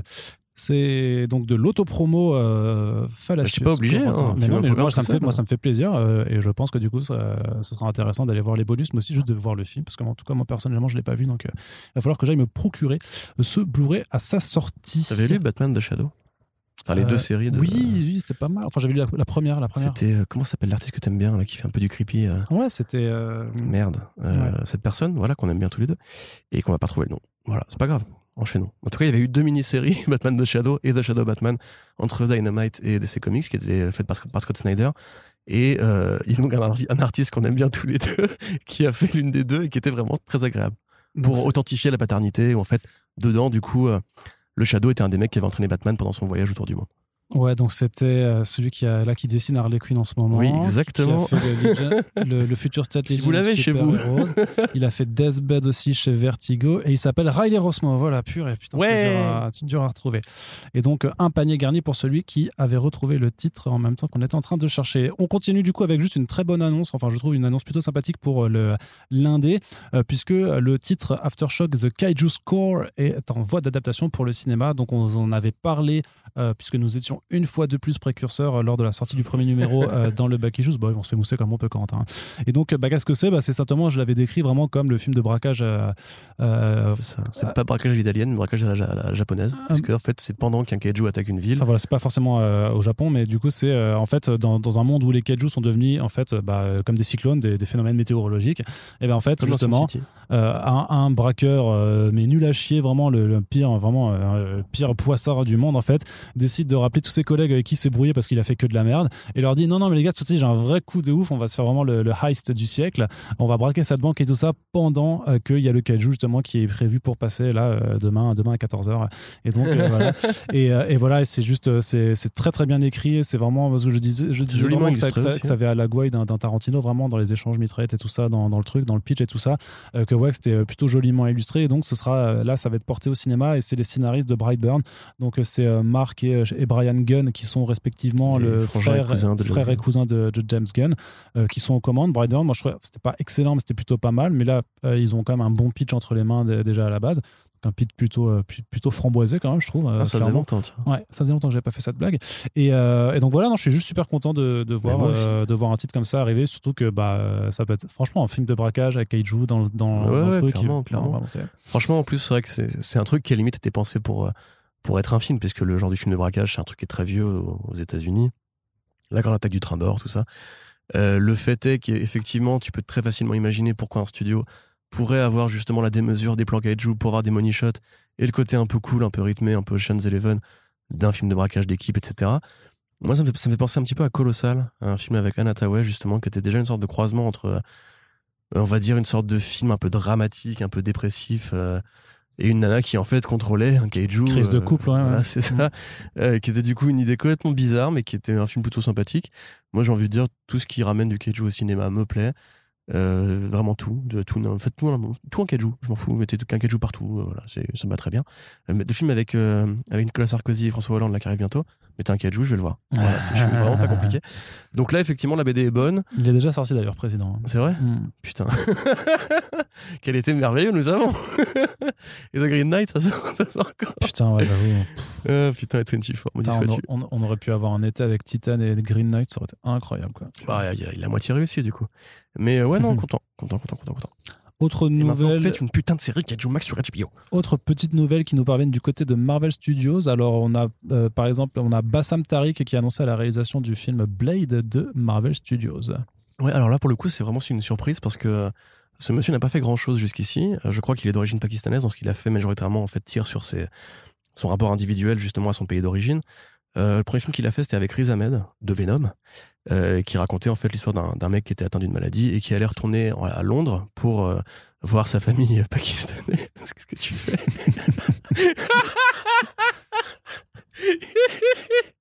Qu'est-ce qui vient de se passer? Je vais pas vous décrire parce que je parlais que vous fassiez des cauchemars la nuit, mais c'était merveilleux. Cauchemar. Ça suffit, Corentin. Donc bref, euh, donc il a fait ce film-là qui était vraiment un drame familial qui n'avait rien à voir avec les super-héros. Et il a fait aussi un documentaire sur un, un gamin qui fugue au Pakistan, enfin dans le Pakistan. Donc bon, c'est très compliqué de définir un petit peu quelle va être la, la ligne de fuite du projet. Blade, c'est un, un jeune noir euh, britannique au départ, donc il y a quand même peu de, peu de rapport entre guillemets avec euh, cette thématique. Enfin, c'est probablement ce qui intéresse ce, cinéaste, c'est-à-dire de parler un petit peu de son pays d'origine ou du pays d'origine de ses parents, je sais pas exactement.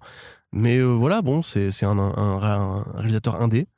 Euh, Peut-être que euh, Mahershala Ali l'a fait venir lui-même précisément parce qu'il a aimé son travail, je ne sais pas. Parce qu'on sait qu'apparemment. il est euh, impliqué, ouais, ouais, apparemment, il est très il est impliqué. impliqué. C'est lui qui a choisi la scénariste et tout. Donc, bon, euh, j'ai envie de dire que si effectivement c'est le projet de Mahershala Ali et qu'il a un peu envie de se venger euh, de la série Luke Cage où justement il n'avait pas forcément le, le temps d'écran qu'il méritait, même s'il était toujours aussi bon. Euh, voilà, peut-être qu'effectivement. euh, De toute façon, c'est sûr que si Kevin Feige lui a dit on fera pas une série mais un film parce qu'on parce qu'on à toi, Kevin Feige, je pense, va le laisser bosser. Ils prennent aucun risque avec Blade. C'est un projet qui fait plus plaisir aux fans de la saga originale que vraiment aux fans de comics, parce qu'il y a quand même pas non plus 40 000 comics euh, Blade super intéressants.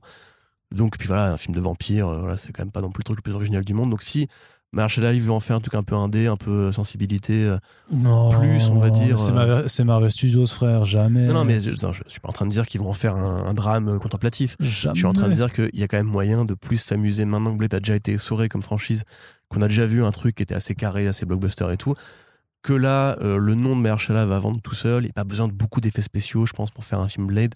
Enfin, si, techniquement, mais ça coûte quand même moins cher que de faire un film Avengers Endgame, on va dire. Donc, euh, j'ai encore un peu confiance dans le projet. Je sais pas du tout quoi, quoi en espérer, honnêtement. Euh, Parce que si tu fais du Blade comme avant à la, à la Wesley, ça va être de l'ardite. Si tu fais un Blade très comics, bah, c'est pas des comics mirobolants. Donc, euh, à mon avis, ils vont être créatifs, je pense. Et puis, vu ce qu'ils ont fait avec Loki, WandaVision et tout, je suis envie de croire que Marvel peut maintenant expérimenter, s'autoriser des bizarreries et tout. Ouais. Voilà. Alors du coup, euh, justement, on parle de, on parle de création et ce qui Pas est plutôt cool. Non, je suis d'accord avec toi. Je suis Ah, avec bon, toi. c'est plaisir. Euh, Ce qui est cool, c'est que du côté de Marvel Studios aussi, on commence à, à prendre plus en compte euh, l'animation puisqu'ils ouvrent un département qui sera exclusivement dédié en fait à ce secteur-là. Ils auraient peut-être dû faire ça avant de faire What If. Oh Euh, là là là là là là, le monsieur. C'est gratos, je suis sûr que la série sera très bien en plus. Non, c'est faux. Mais euh, ouais, bah il était temps, j'ai envie de dire quand même, parce que Marvel au niveau animation, c'est pas pour dire que Warner Bros leur fout une peignée depuis 30 ans, mais on n'est pas loin de là quand même. Hein, les grandes séries animées Marvel, ça fait quand même un petit moment que ça n'existe plus. Il y en a quelques-unes qui sont très bonnes, hein, évidemment, ne me jetez pas la pierre. Moi aussi, j'ai grandi avec X-Men Evolution. La série Ultimate Spider-Man était très bien, mais c'est vrai que Marvel Studios, précisément, qui est donc une boîte qui, est très vieille, hein, on parle beaucoup de l'ère Marvel Studios, mais Marvel Studios produisait des films euh, adaptés de Marvel longtemps avant d'être euh, un truc indépendant avec sa propre saga. Donc peut-être qu'effectivement, il va être temps de relancer un peu ça parce que on a bien vu que Marvel Télévision a été euh, quelque part très perdant dans le deal qui s'est fait au moment de la fusion des entités Marvel sous la présidence de Kevin Feige, qu'il y a beaucoup de projets qui ont sauté, notamment euh, la série animée Howard the Dog de Kevin Smith, le projet Offenders en général avec Hulu, dont il ne reste que Modoc et on n'est pas sûr qu'il y aura une saison 2. Donc là, tel quel, effectivement, il est un peu temps que Marvel Studios se réintéresse à l'animation, qui est quand même le truc qui euh, a fait bouffer Marvel pendant très longtemps avant le cinéma, je faut quand même le rappeler Oui, a fait beaucoup vendre de goodies, intéressé des gens, des jeunes gens euh, aux comics longtemps avant que ce soit vraiment cool euh, et grand public.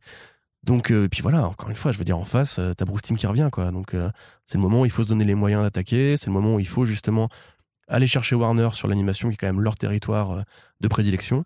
Parce que même, c'est pas que les séries animées, hein. Warner Bros. Animation, c'est aussi The Lego Batman, euh, par exemple. Euh, même la CW fait de l'animation et pas forcément que de la merde. Donc, euh, non, non, moi, je, suis content si on repart sur un truc qui est quand même j'ai envie de dire, universellement apprécié par les fans de comics, qui est le dessin animé. Ah, je suis d'accord avec toi aussi.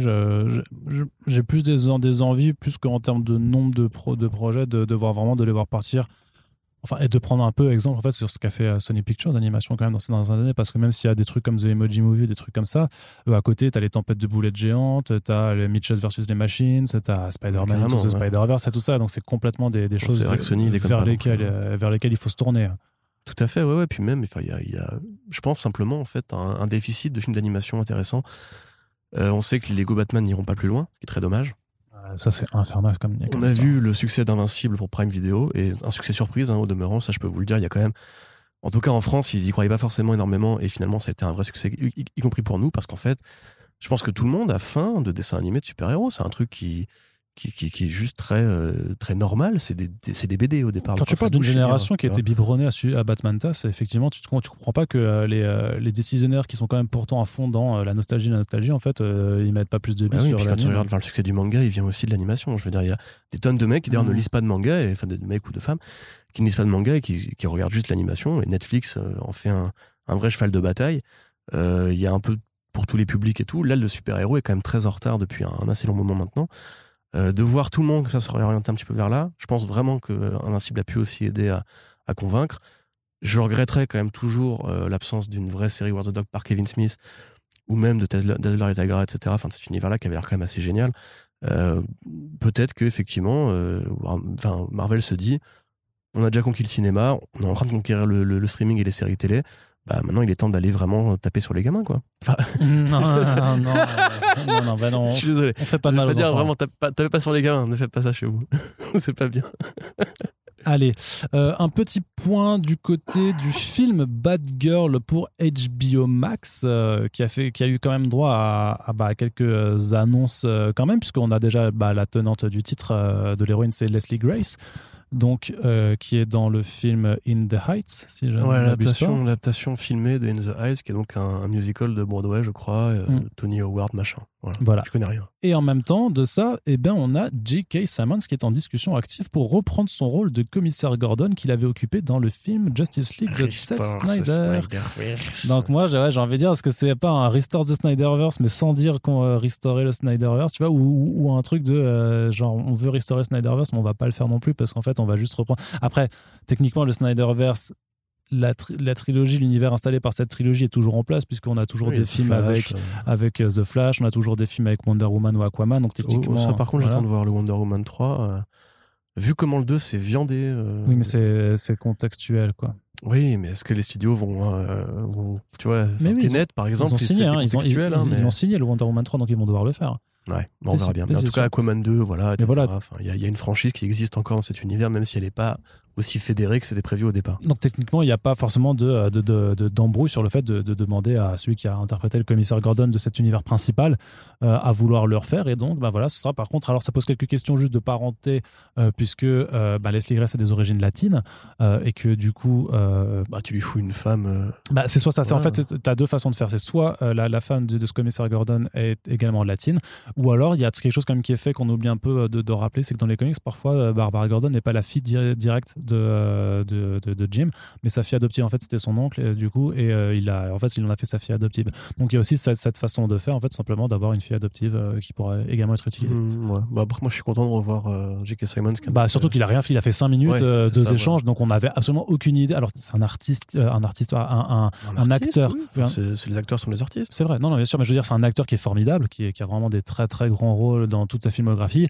Donc c'était vraiment un vrai gâchis. Un énorme gâchis, gâchis, énorme il a gâchis. Rien, il, à peine il Bah, pose parce que a priori, son vrai, sa vraie perf aurait dû être dans le Batman de Ben Affleck, mais Oui, aussi, oui, ce, c'est ce sûr. dernier n'a- n'a- ayant été nul et non avenu.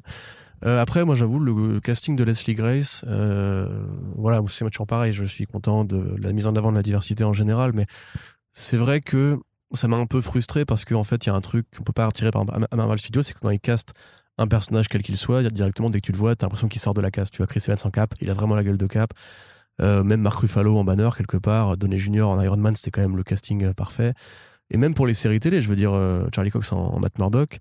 euh, Enfin voilà, c'est putain de Matt Murdock quoi. C'est difficile maintenant quand, quand- je lis. Télévision, C'était Marvel Television. c'était oui, pas non mais Studios. ça participe du même, enfin du même écosystème, on va dire. C'est-à-dire que euh, voilà, Jessica Jones, etc., Kristen Ritter. Enfin bref, il y a plein de de correspondances à tirer là-dessus. Là, c'est quand même la première fois qu'on va voir Batgirl en image réelle. Euh, Bah non, on l'a vu en ouais, dans non, mais Batman c'est 66. Barbara Gordon, si tu préfères. Ah, quoi? Bah, elle était dans, Batman, dans la série Batman 66, euh, Batgirl. Au cinéma, D'accord. dans un film. Voilà, Mhm. c'est ça. Merci. T'as de la chance que le film Batman 66, il n'y a pas Batgirl dedans. C'est vrai que j'ai de la chance. Ouais. Ouais, beaucoup. Mais voilà, je dirais que j'étais plus Team Zoé Dutch, simplement parce que quand je la vois, je vois la gueule de Barbara Gordon. Et euh, je, je veux pas donner du crédit au à la théorie du complot anti-roux, mais à force, à force, à part Amber Heard, euh, c'est quand même compliqué. Et puis, puis Natasha euh, Romanoff, j'allais dire euh, Scarlett Johansson. Puis Amber Heard, elle a les cheveux colorisés parce qu'elle est, blonde à la Bah, base. Je crois que hein, c'est pareil pour rose. Oscar Joe, non? Elle est pas châtaine. Ah oui, non, mais elles sont pas roses. elles sont pas roses du tout hein, à la base. Ouais, voilà. Mais après, c'est triste. Il existe quand même beaucoup d'acteurs roux de qualité qui perdent leur rôle à cause de ça. Euh, mais surtout, non, voilà. Après, surtout que cette Leslie Grace en question n'a pas fait grand chose pour le cinéma. C'est son deuxième rôle. Après, du coup, Je In sais the parce Heights. que In the Heights, ça a de très bons retours critiques. Donc, euh, Oui, oui, bah, apparemment, elle a, elle a beaucoup plu, elle. Euh, mais bon, ça reste quand même la- l'actrice la, moins expérimentée de la, de la fournée qui avait été euh, commandée au départ.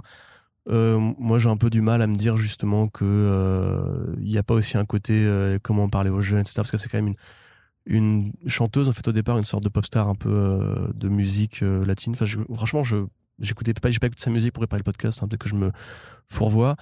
Mais ouais, je sais pas. J'ai pas envie de dire Not My Bad Girl parce que ce serait stupide et quelque part, ça se trouve, elle va, m- elle va me convaincre, je, je l'espère sincèrement. Euh, mais j'aurais bien vu ouais, Zoé Dodge dans une version Bad Girl de, de Burnside, tu vois. Ça m'aurait peut-être un peu plus parlé. Ouais. Mais enfin voilà. ouais. Non, mais je vais, je vais aller écouter euh, les, les sons qu'elle a fait vu que je suis un peu expert en pop, Ouais. euh, en, c'est vrai que toi, en plus tu risques d'aimer. en musique. Ah oui, non, c'est pour ça que je dis disant- Arnaud vraiment est très vraiment euh, Aya Nakamura. Non, plutôt Ariana Grande en fait, du coup. T'aimes beaucoup Aya Nakamura aussi. hein Oui, mais c'est pas la question parce que là, je te parle de Paprikaine, donc euh, on va plutôt euh, Oui. faire appel à mes, euh, Moi aussi j'aime mes connaissances sur Doja Cat, à Ariana Grande et, et Dua Lipa plutôt pour voir, pour comparer avec ce que fait Leslie Grace. Ouais. Voilà. Allez, tu nous feras une review après. Bah, dans le prochain podcast, du coup. Allez, c'est cool. C'est noté. Et on va terminer ce podcast en parlant pognon avec Marvel Studios qui se prend, enfin avec Disney surtout, qui se prend un gros procès euh, de la part de Scarlett Johansson, visiblement très mécontente euh, du choix de l'entité euh, d'avoir euh, diffusé le film à la fois dans les salles et sur Disney+.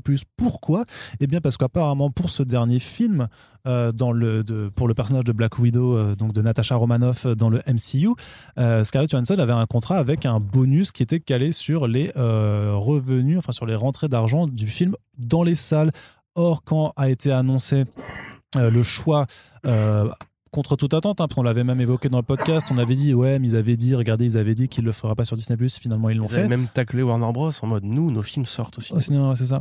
Et bien du coup, en fait, quand ce choix-là a été fait, euh, en fait, ben, Scarlett apparemment a voulu juste renégocier son contrat pour avoir touché aussi, j'imagine, ben, des bénéfices sur les ventes euh, avec l'accès premium de Disney+, chose qui a été refusée. Et du coup, ben voilà, elle, s'estime lésée dans euh, le, le gain qu'elle aurait dû toucher par rapport à ce film. Alors certes, ce sont des affaires de gros sous et tout ça. On pourrait dire oui, mais euh, tant de millions, ça suffit déjà. Tout ça, c'est pas la question forcément. La question, c'est juste qu'il y avait un contrat en place. Les modalités du contrat ont été euh, sabo- sabotées, et donc il est normal simplement qu'une entité comme Disney respecte euh, le cachet de ses employés, tout simplement. D'autant plus qu'on peut comprendre aussi que Scarlett Johansson est un peu les nerfs par rapport au fait que bah, pendant des années quand même, elle a été juste moins payée que ses collègues masculins qui jouaient également aussi voilà ses, ses partenaires dans les Avengers donc plutôt plutôt normal comme réaction et à côté de ça ben, Kevin Feige aussi qui apparemment n'est pas content du tout euh, de ce move là donc euh, un gros Il exprimera probablement pas en public, mais euh, mais un gros couac public, euh, d'autant plus ben, que le film connaît un- des difficultés à, à se rentabiliser au box-office parce que, hein, parce que la situation financière, enfin la situation sanitaire, pardon, fait que c'est compliqué d'aller au cinéma, particulièrement bah, aussi en France avec ces histoires de pass sanitaire, que bah, l'épidémie est toujours pas finie, qu'il une y a grosse plein de- concurrence de films qui ont été décalés comme Fast Nine et Space Jam New Legacy. Tout à fait. Euh, et The Suicide Squad aussi, qui maintenant est, est Oui, sorti également, euh, quatre, quatre semaines après. Et que bah, le problème de l'accès sur Disney Plus, c'est que bah, ça facilite aussi grandement le piratage. Donc euh, voilà, tout un tas de facteurs qui euh, font que là, euh, Disney n'est pas forcément euh, à l'aise. Oui, puis ça, ça tombe justement euh, peu de temps après la polémique de Brubaker qui disait justement que les créateurs étaient très peu rémunérés. On se rappelle aussi de Jim Starlin qui avait dit que pour un film BVS, il allait toucher plus d'argent que pour l'ensemble des personnages qui étaient utilisés dans Guardians 1, Guardians 2, Avengers, euh, etc., etc., qu'il avait créé quand même.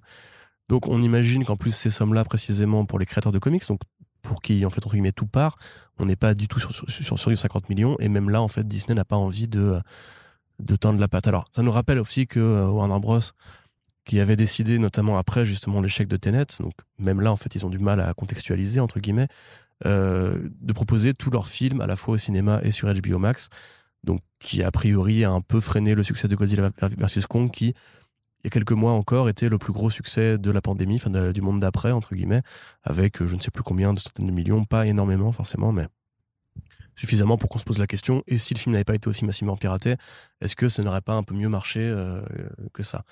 Donc tout ça c'est un vrai problème et on l'a déjà évoqué à plusieurs reprises euh, au fil de ces podcasts.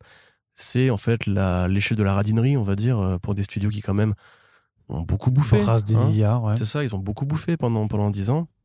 Avengers Endgame, c'est quand même 2,8 milliards quand même. Donc, euh, moi, j'avoue, quand Disney me- nous sort qu'ils sont en difficulté financière ou qu'il y a un- un- une sorte d'indécence à demander de l'argent pendant une pandémie qui met tout le monde mal à l'aise, euh, on se rappelle quand même que Disney a viré 32 000 personnes pendant la pandémie, après en avoir déjà viré 5 000 en deux rachats euh, successifs en l'espace de 3 ans, hein, quand même. Donc on n'est pas loin des 40 000 chômeurs euh, pour une seule boîte, quand même, c'est assez, exceptionnel. À côté de ça, les exécutifs ont quand même touché leurs millions de dollars euh, l'année dernière. Alors, ils ont renoncé au bonus, c'est quand même super sympa de leur part. Mais Bob Chapek, il a touché, je crois, entre 14 et 16 millions pour la- l'année l'année 2020. Euh, donc voilà, il y a évidemment des trucs que tu peux pas enlever parce qu'il a signé son contrat avant la pandémie. Forcément, il allait pas renoncer au fric, tu vois. C'est pas un truc que font beaucoup les, les, gens de cette taille.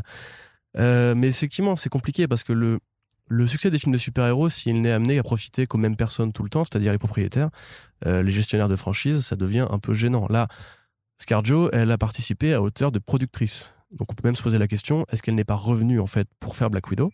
Ce serait probablement une des raisons pour lesquelles le film serait, tombé aussi tard. Parce que enfin Disney lui lui proposait en fait un meilleur cachet.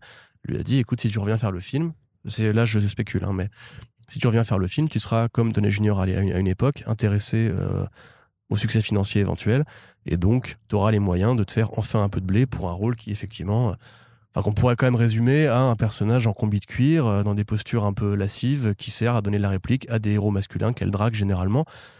Ce qui pour une actrice quand même fait beaucoup de grands films, au demeurant, avec des grands metteurs en scène et des grandes réalisatrices, comme Coppola par exemple, euh, avait beaucoup de choses à défendre au niveau de sa carrière, tu vois. Peut-être qu'elle a pas fait ces films-là pour autre- d'autres raisons que l'argent.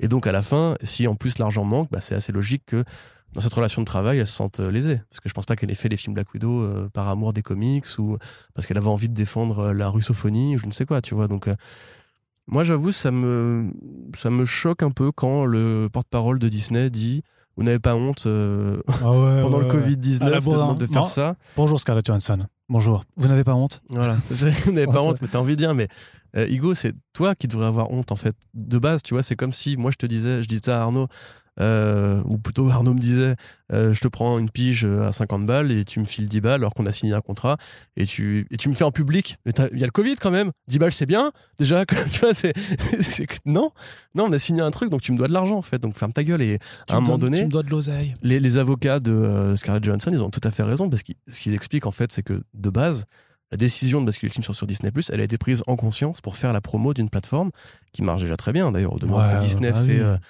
Disney fait, on n'a pas les moyens, etc. Mais c'est quand même 100 millions d'abonnés qui payent tous les mois de, de 7 à 10 balles, ça va. Enfin, ils sont, ils sont bien financièrement. C'est pas, c'est pas aussi bien que ça, pou- que ça pouvait être avant, mais ils ont quand même trouvé une belle rente avec Disney Plus pour survivre à la pandémie. Et la preuve, ça marche puisqu'ils sont revenus à un niveau d'actionnariat qui était, enfin, un niveau de valeur d'action En bourse, qui était voilà euh, quasiment le même ou presque le même que avant la pandémie. Mm. Donc euh, bon, je comprends bien, Disney c'est des marchands de jouets, c'est des marchands de parcs d'attractions, c'est des marchands de croisières, c'est des marchands de, de cinéma aussi. Donc ils ont, ils ont besoin C'est pas des effectivement. samaritains. non mais surtout c'est qu'ils ont été durement frappés par la pandémie. Je sais plus à combien Ah, on que là, leur perte, c'était quand même plusieurs milliards qu'ils ont dépensés. Ils ont pris des, des, des prêts, des prêts bancaires pour, se, pour se, se sauver de la situation. Évidemment, ils n'auraient pas eu à faire ça s'ils n'avaient pas dû racheter coup sur coup la Fox et Hulu euh, en s'en étant quand même de plusieurs dizaines de milliards. Donc les, les gars sont super intelligents. Parce qu'au final, ils avaient quand même de l'argent. Je veux dire, quand tu fais avec Marvel Studios, je crois, c'est plus, j'ai calculé, mais 20, 20 milliards en, en, en 10 ans, un truc comme ça, fait un truc vraiment assez énervé quand même. Euh, bon, là, en l'occurrence, quand tu as signé un contrat, t'honores ton contrat, c'est aussi bête que ça. Il n'y a pas de. Enfin, moi, j'avoue que ça m'énerve un peu quand même, parce que Disney, t'as l'impression que c'est les mecs, tout le temps, tout passe, tu vois. C'est-à-dire que là, on fait l'article, nous, et t'as des gens qui vont répondre en mode genre, ouais, bah ça va, elle est déjà assez riche, Scarlett Johansson. Ah, Ou alors même, elle devrait de- remercier Ouais, Marvel mais c'est de ça, lui mais truc, c'est que, techniquement, oui, on peut, on peut concevoir qu'effectivement, par rapport au commun des mortels, elle, est- elle est assez riche. Mais c'est pas la question. Oui, C'est- une question de principe. C'est juste, vous avez signé un contrat, Oui, c'est respectez bah si, c'est la question aussi de peut-être qu'elle voulait pas revenir et qu'elle est revenue parce que l'argent. Et donc, si elle est revenue parce que l'argent et qu'on lui donne pas l'argent, et puis encore une fois, elle aurait demandé à ce que son contrat soit, soit, soit, soit renégocié et Disney aurait fait la sourde oreille, ce qui est juste un scandale. Enfin, je veux dire, Disney peut pas tout imposer non plus. Hmm. Quand Disney tourne, euh, enfin là, c'est un grand écart hein, que je fais, mais quand Disney tourne Mulan, un film qui justement est censé euh, vendre le soft power chinois dans les- la région où il y a les camps de Ouïghours avec une actrice qui va défendre la police qui massacre les Hongkongais, c'est compliqué après de dire derrière que vous êtes des gens sympas, des gens bien, etc. Quand Ed Brubaker se dit juste j'aimerais bien être plus payé pour un personnage qui vous a rapporté des dizaines de millions, voire des centaines de millions, et que juste on lui, fait, on lui passe pas un putain de coup de fil, euh, c'est quand même une boîte qui, vend des super-héros, des gens qui se battent pour la justice. C'est quand même une, une boîte qui te dit quand même que euh, c'est le bien qui gagne à la fin et que les méchants capitalisent dans leur château, les méchants rois, les méchantes reines, avares et compagnie, c'est eux qu'il faut, qu'il faut, qu'il faut dégommer, tu vois. Tu connais The Boys sinon Ouais, ouais, bah voilà, tu vois, c'est ça. Et puis même, tu sais, il y a d'autres trucs par rapport à Pixar, il y a d'autres trucs par rapport effectivement aux milliers de gens qui ont été mis à la porte parce que Disney voulait juste racheter la Fox, aux, centaines de projets qui ont été annulés. Euh, à un moment donné, t'as l'impression quand même que Disney devient de plus en plus quand même, oui, la, la caricature d'une boîte capitaliste qui, qui- que eux-mêmes défoncent dans leur propre film, tu vois. Donc, euh, moi, j'ai envie de dire, je m'attendais pas à ce qu'ils réagissent de manière aussi cynique à l'annonce du truc en mode genre, elle devrait nous remercier parce que grâce à Disney+, elle va faire encore plus d'argent. Euh, les gars, vous avez mis en place Disney parce que vous voulez vous-même, en fait, de base, piéger le consommateur dans un modèle. Mais les acteurs, les actrices, les producteurs en général et les réalisateurs, eux, ne vont pas gagner plus d'argent si le film gagne. euh, Enfin, c'est pas forcément comme en France où il y a des droits de, royalties, etc. La plupart des gens sont des employés et reçoivent un salaire. Mais c'est comme quand James Gunn, justement, euh, avait appris que la sortie de, cette squad allait tomber sur HBO Max et qu'il avait, il avait pas rouspété, parce que c'est pas non plus le genre de mec qui, euh, fait ça, mais avait signé justement les fameuses tribunes euh, mises en place par, par Villeneuve et Nolan en mode bah c'est quand même un scandale quoi. Nous on est des réals, normalement on, on gagne plus d'argent si le film va en salle. En streaming, la courbe de, de gain elle est plafonnée au nombre d'abonnés et euh, à l'argent que ça rapporte chaque film par mois. Donc euh, cette volonté du tout streaming, du tout VOD qui, obsède en ce moment Warner et Disney, ben, on voit bien qu'elle a ses limites. Parce que les salles de cinéma en ce moment gueulent parce qu'effectivement, on peut se poser la question est-ce que c'est le Covid, est-ce que c'est la concurrence? La concurrence, justement, normalement, c'est une bonne chose pour les salles de cinéma parce que ça veut dire que grosso modo, plein de gens vont venir voir plein de films en même temps. Là, en l'occurrence, euh, c'est pas le cas, puisque justement, quand tous les films sont disponibles en VOD à côté, bah, les gens ils vont juste télécharger leur film de la semaine, ils vont rester chez eux avec une pizza et des bières. Et voilà, donc ça énerve les salles de cinéma, ça risque de faire perdre du boulot à plein de gens, parce que ça c'est pareil, quand Disney te dit vous n'avez pas honte, t'as envie de leur dire mais vous, vous avez pas honte justement de, de niquer le circuit d'exploitation en, en menaçant de faire fermer des salles, entre guillemets, Mhm. parce que les gens ont les moyens de consommer chez eux. Enfin, vous vous rendez compte quand même que c'est aussi une forme de, de, de radinerie, de crevardise, tu vois. Donc là, il y a quand même plein de trucs qui s'enchaînent dans l'espace de quelques années, plein de situations assez gênantes où t'as pas l'impression que Disney soit toujours dans le bon rôle. Euh, moi, je suis désolé, je suis plus Team Scarjo qui veut 50 millions, je sais, c'est une, somme énorme et c'est effectivement beaucoup trop cher payé pour un film aussi pas terrible, parce que le film n'est pas terrible, mais euh, il y a juste un truc qui est le droit, en fait, euh, il y a moi- la moi, loi. Franchement, et... je suis très pragmatique. C'est vraiment juste une question de respecte le contrat que tu as signé, c'est tout, tu vois. Oui, puis surtout, ar- arrête de capter tous les profits pour toi, parce que à la limite que l'auteur de comics touche pas 50 millions, t'as envie de dire, bon, c'est un peu normal, c'est pas... T'as très Bah peu non, justement, à la limite, ce serait plus normal que, que Brubaker touche 50 millions vu ce qu'il a. Je veux dire, même à l'échelle, parce que le Winter Soldier, c'est Winter Soldier, puis c'est Infinity War, puis c'est. euh, puisque c'est la propre série sur Disney donc à l'échelle des gains je pense que même 50 millions pour Brubaker c'est peanuts par rapport à tout ce que le film a rapport tout ce que l'utilisation de ce personnage avec les produits dérivés avec tout le reste a pu rapporter en fait hein. Mais ce que je veux dire, c'est que ça, ça s'est jamais arrivé. Tu vois, c'est-à-dire qu'il y a jamais bah un oui bah, il faut qui a que ça reçu un arrive chèque oui de 50 effectivement bah oui, millions. bah, il est temps que Moi, ça je, non, mais ça, je, je suis hein. d'accord, si tu veux, c'est juste... Il y a tellement de gens qui commencent à en avoir marre, tu vois, les exploitants, les auteurs, les, les acteurs, etc., actrices. Euh, Enfin, je sais pas, juste... euh, Vous, vous n'êtes pas à ce point dans la merde, en fait. C'est faux. C'est Disney, ça fait quand même des années qu'ils captent 40% du box-office américain au global. Et encore une fois, 100 millions d'abonnés pour une plateforme qui s'est lancée il y a quoi? Il y a moins de deux ans, tu vois? Enfin, c'est énorme. Ouais, ouais. Euh, c'est énorme.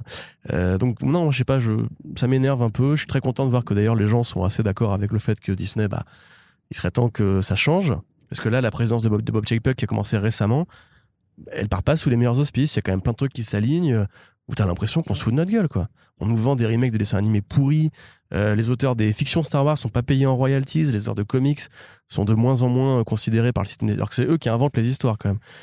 Euh, et à côté de ça, t'as aussi l'impression que même les acteurs et actrices eux-mêmes, bah, en ont marre. T'as as envie de dire, bah, peut-être qu'il serait temps de faire une règle, en fait, de faire un nouveau codus euh, pour juste que, que ça se passe mieux.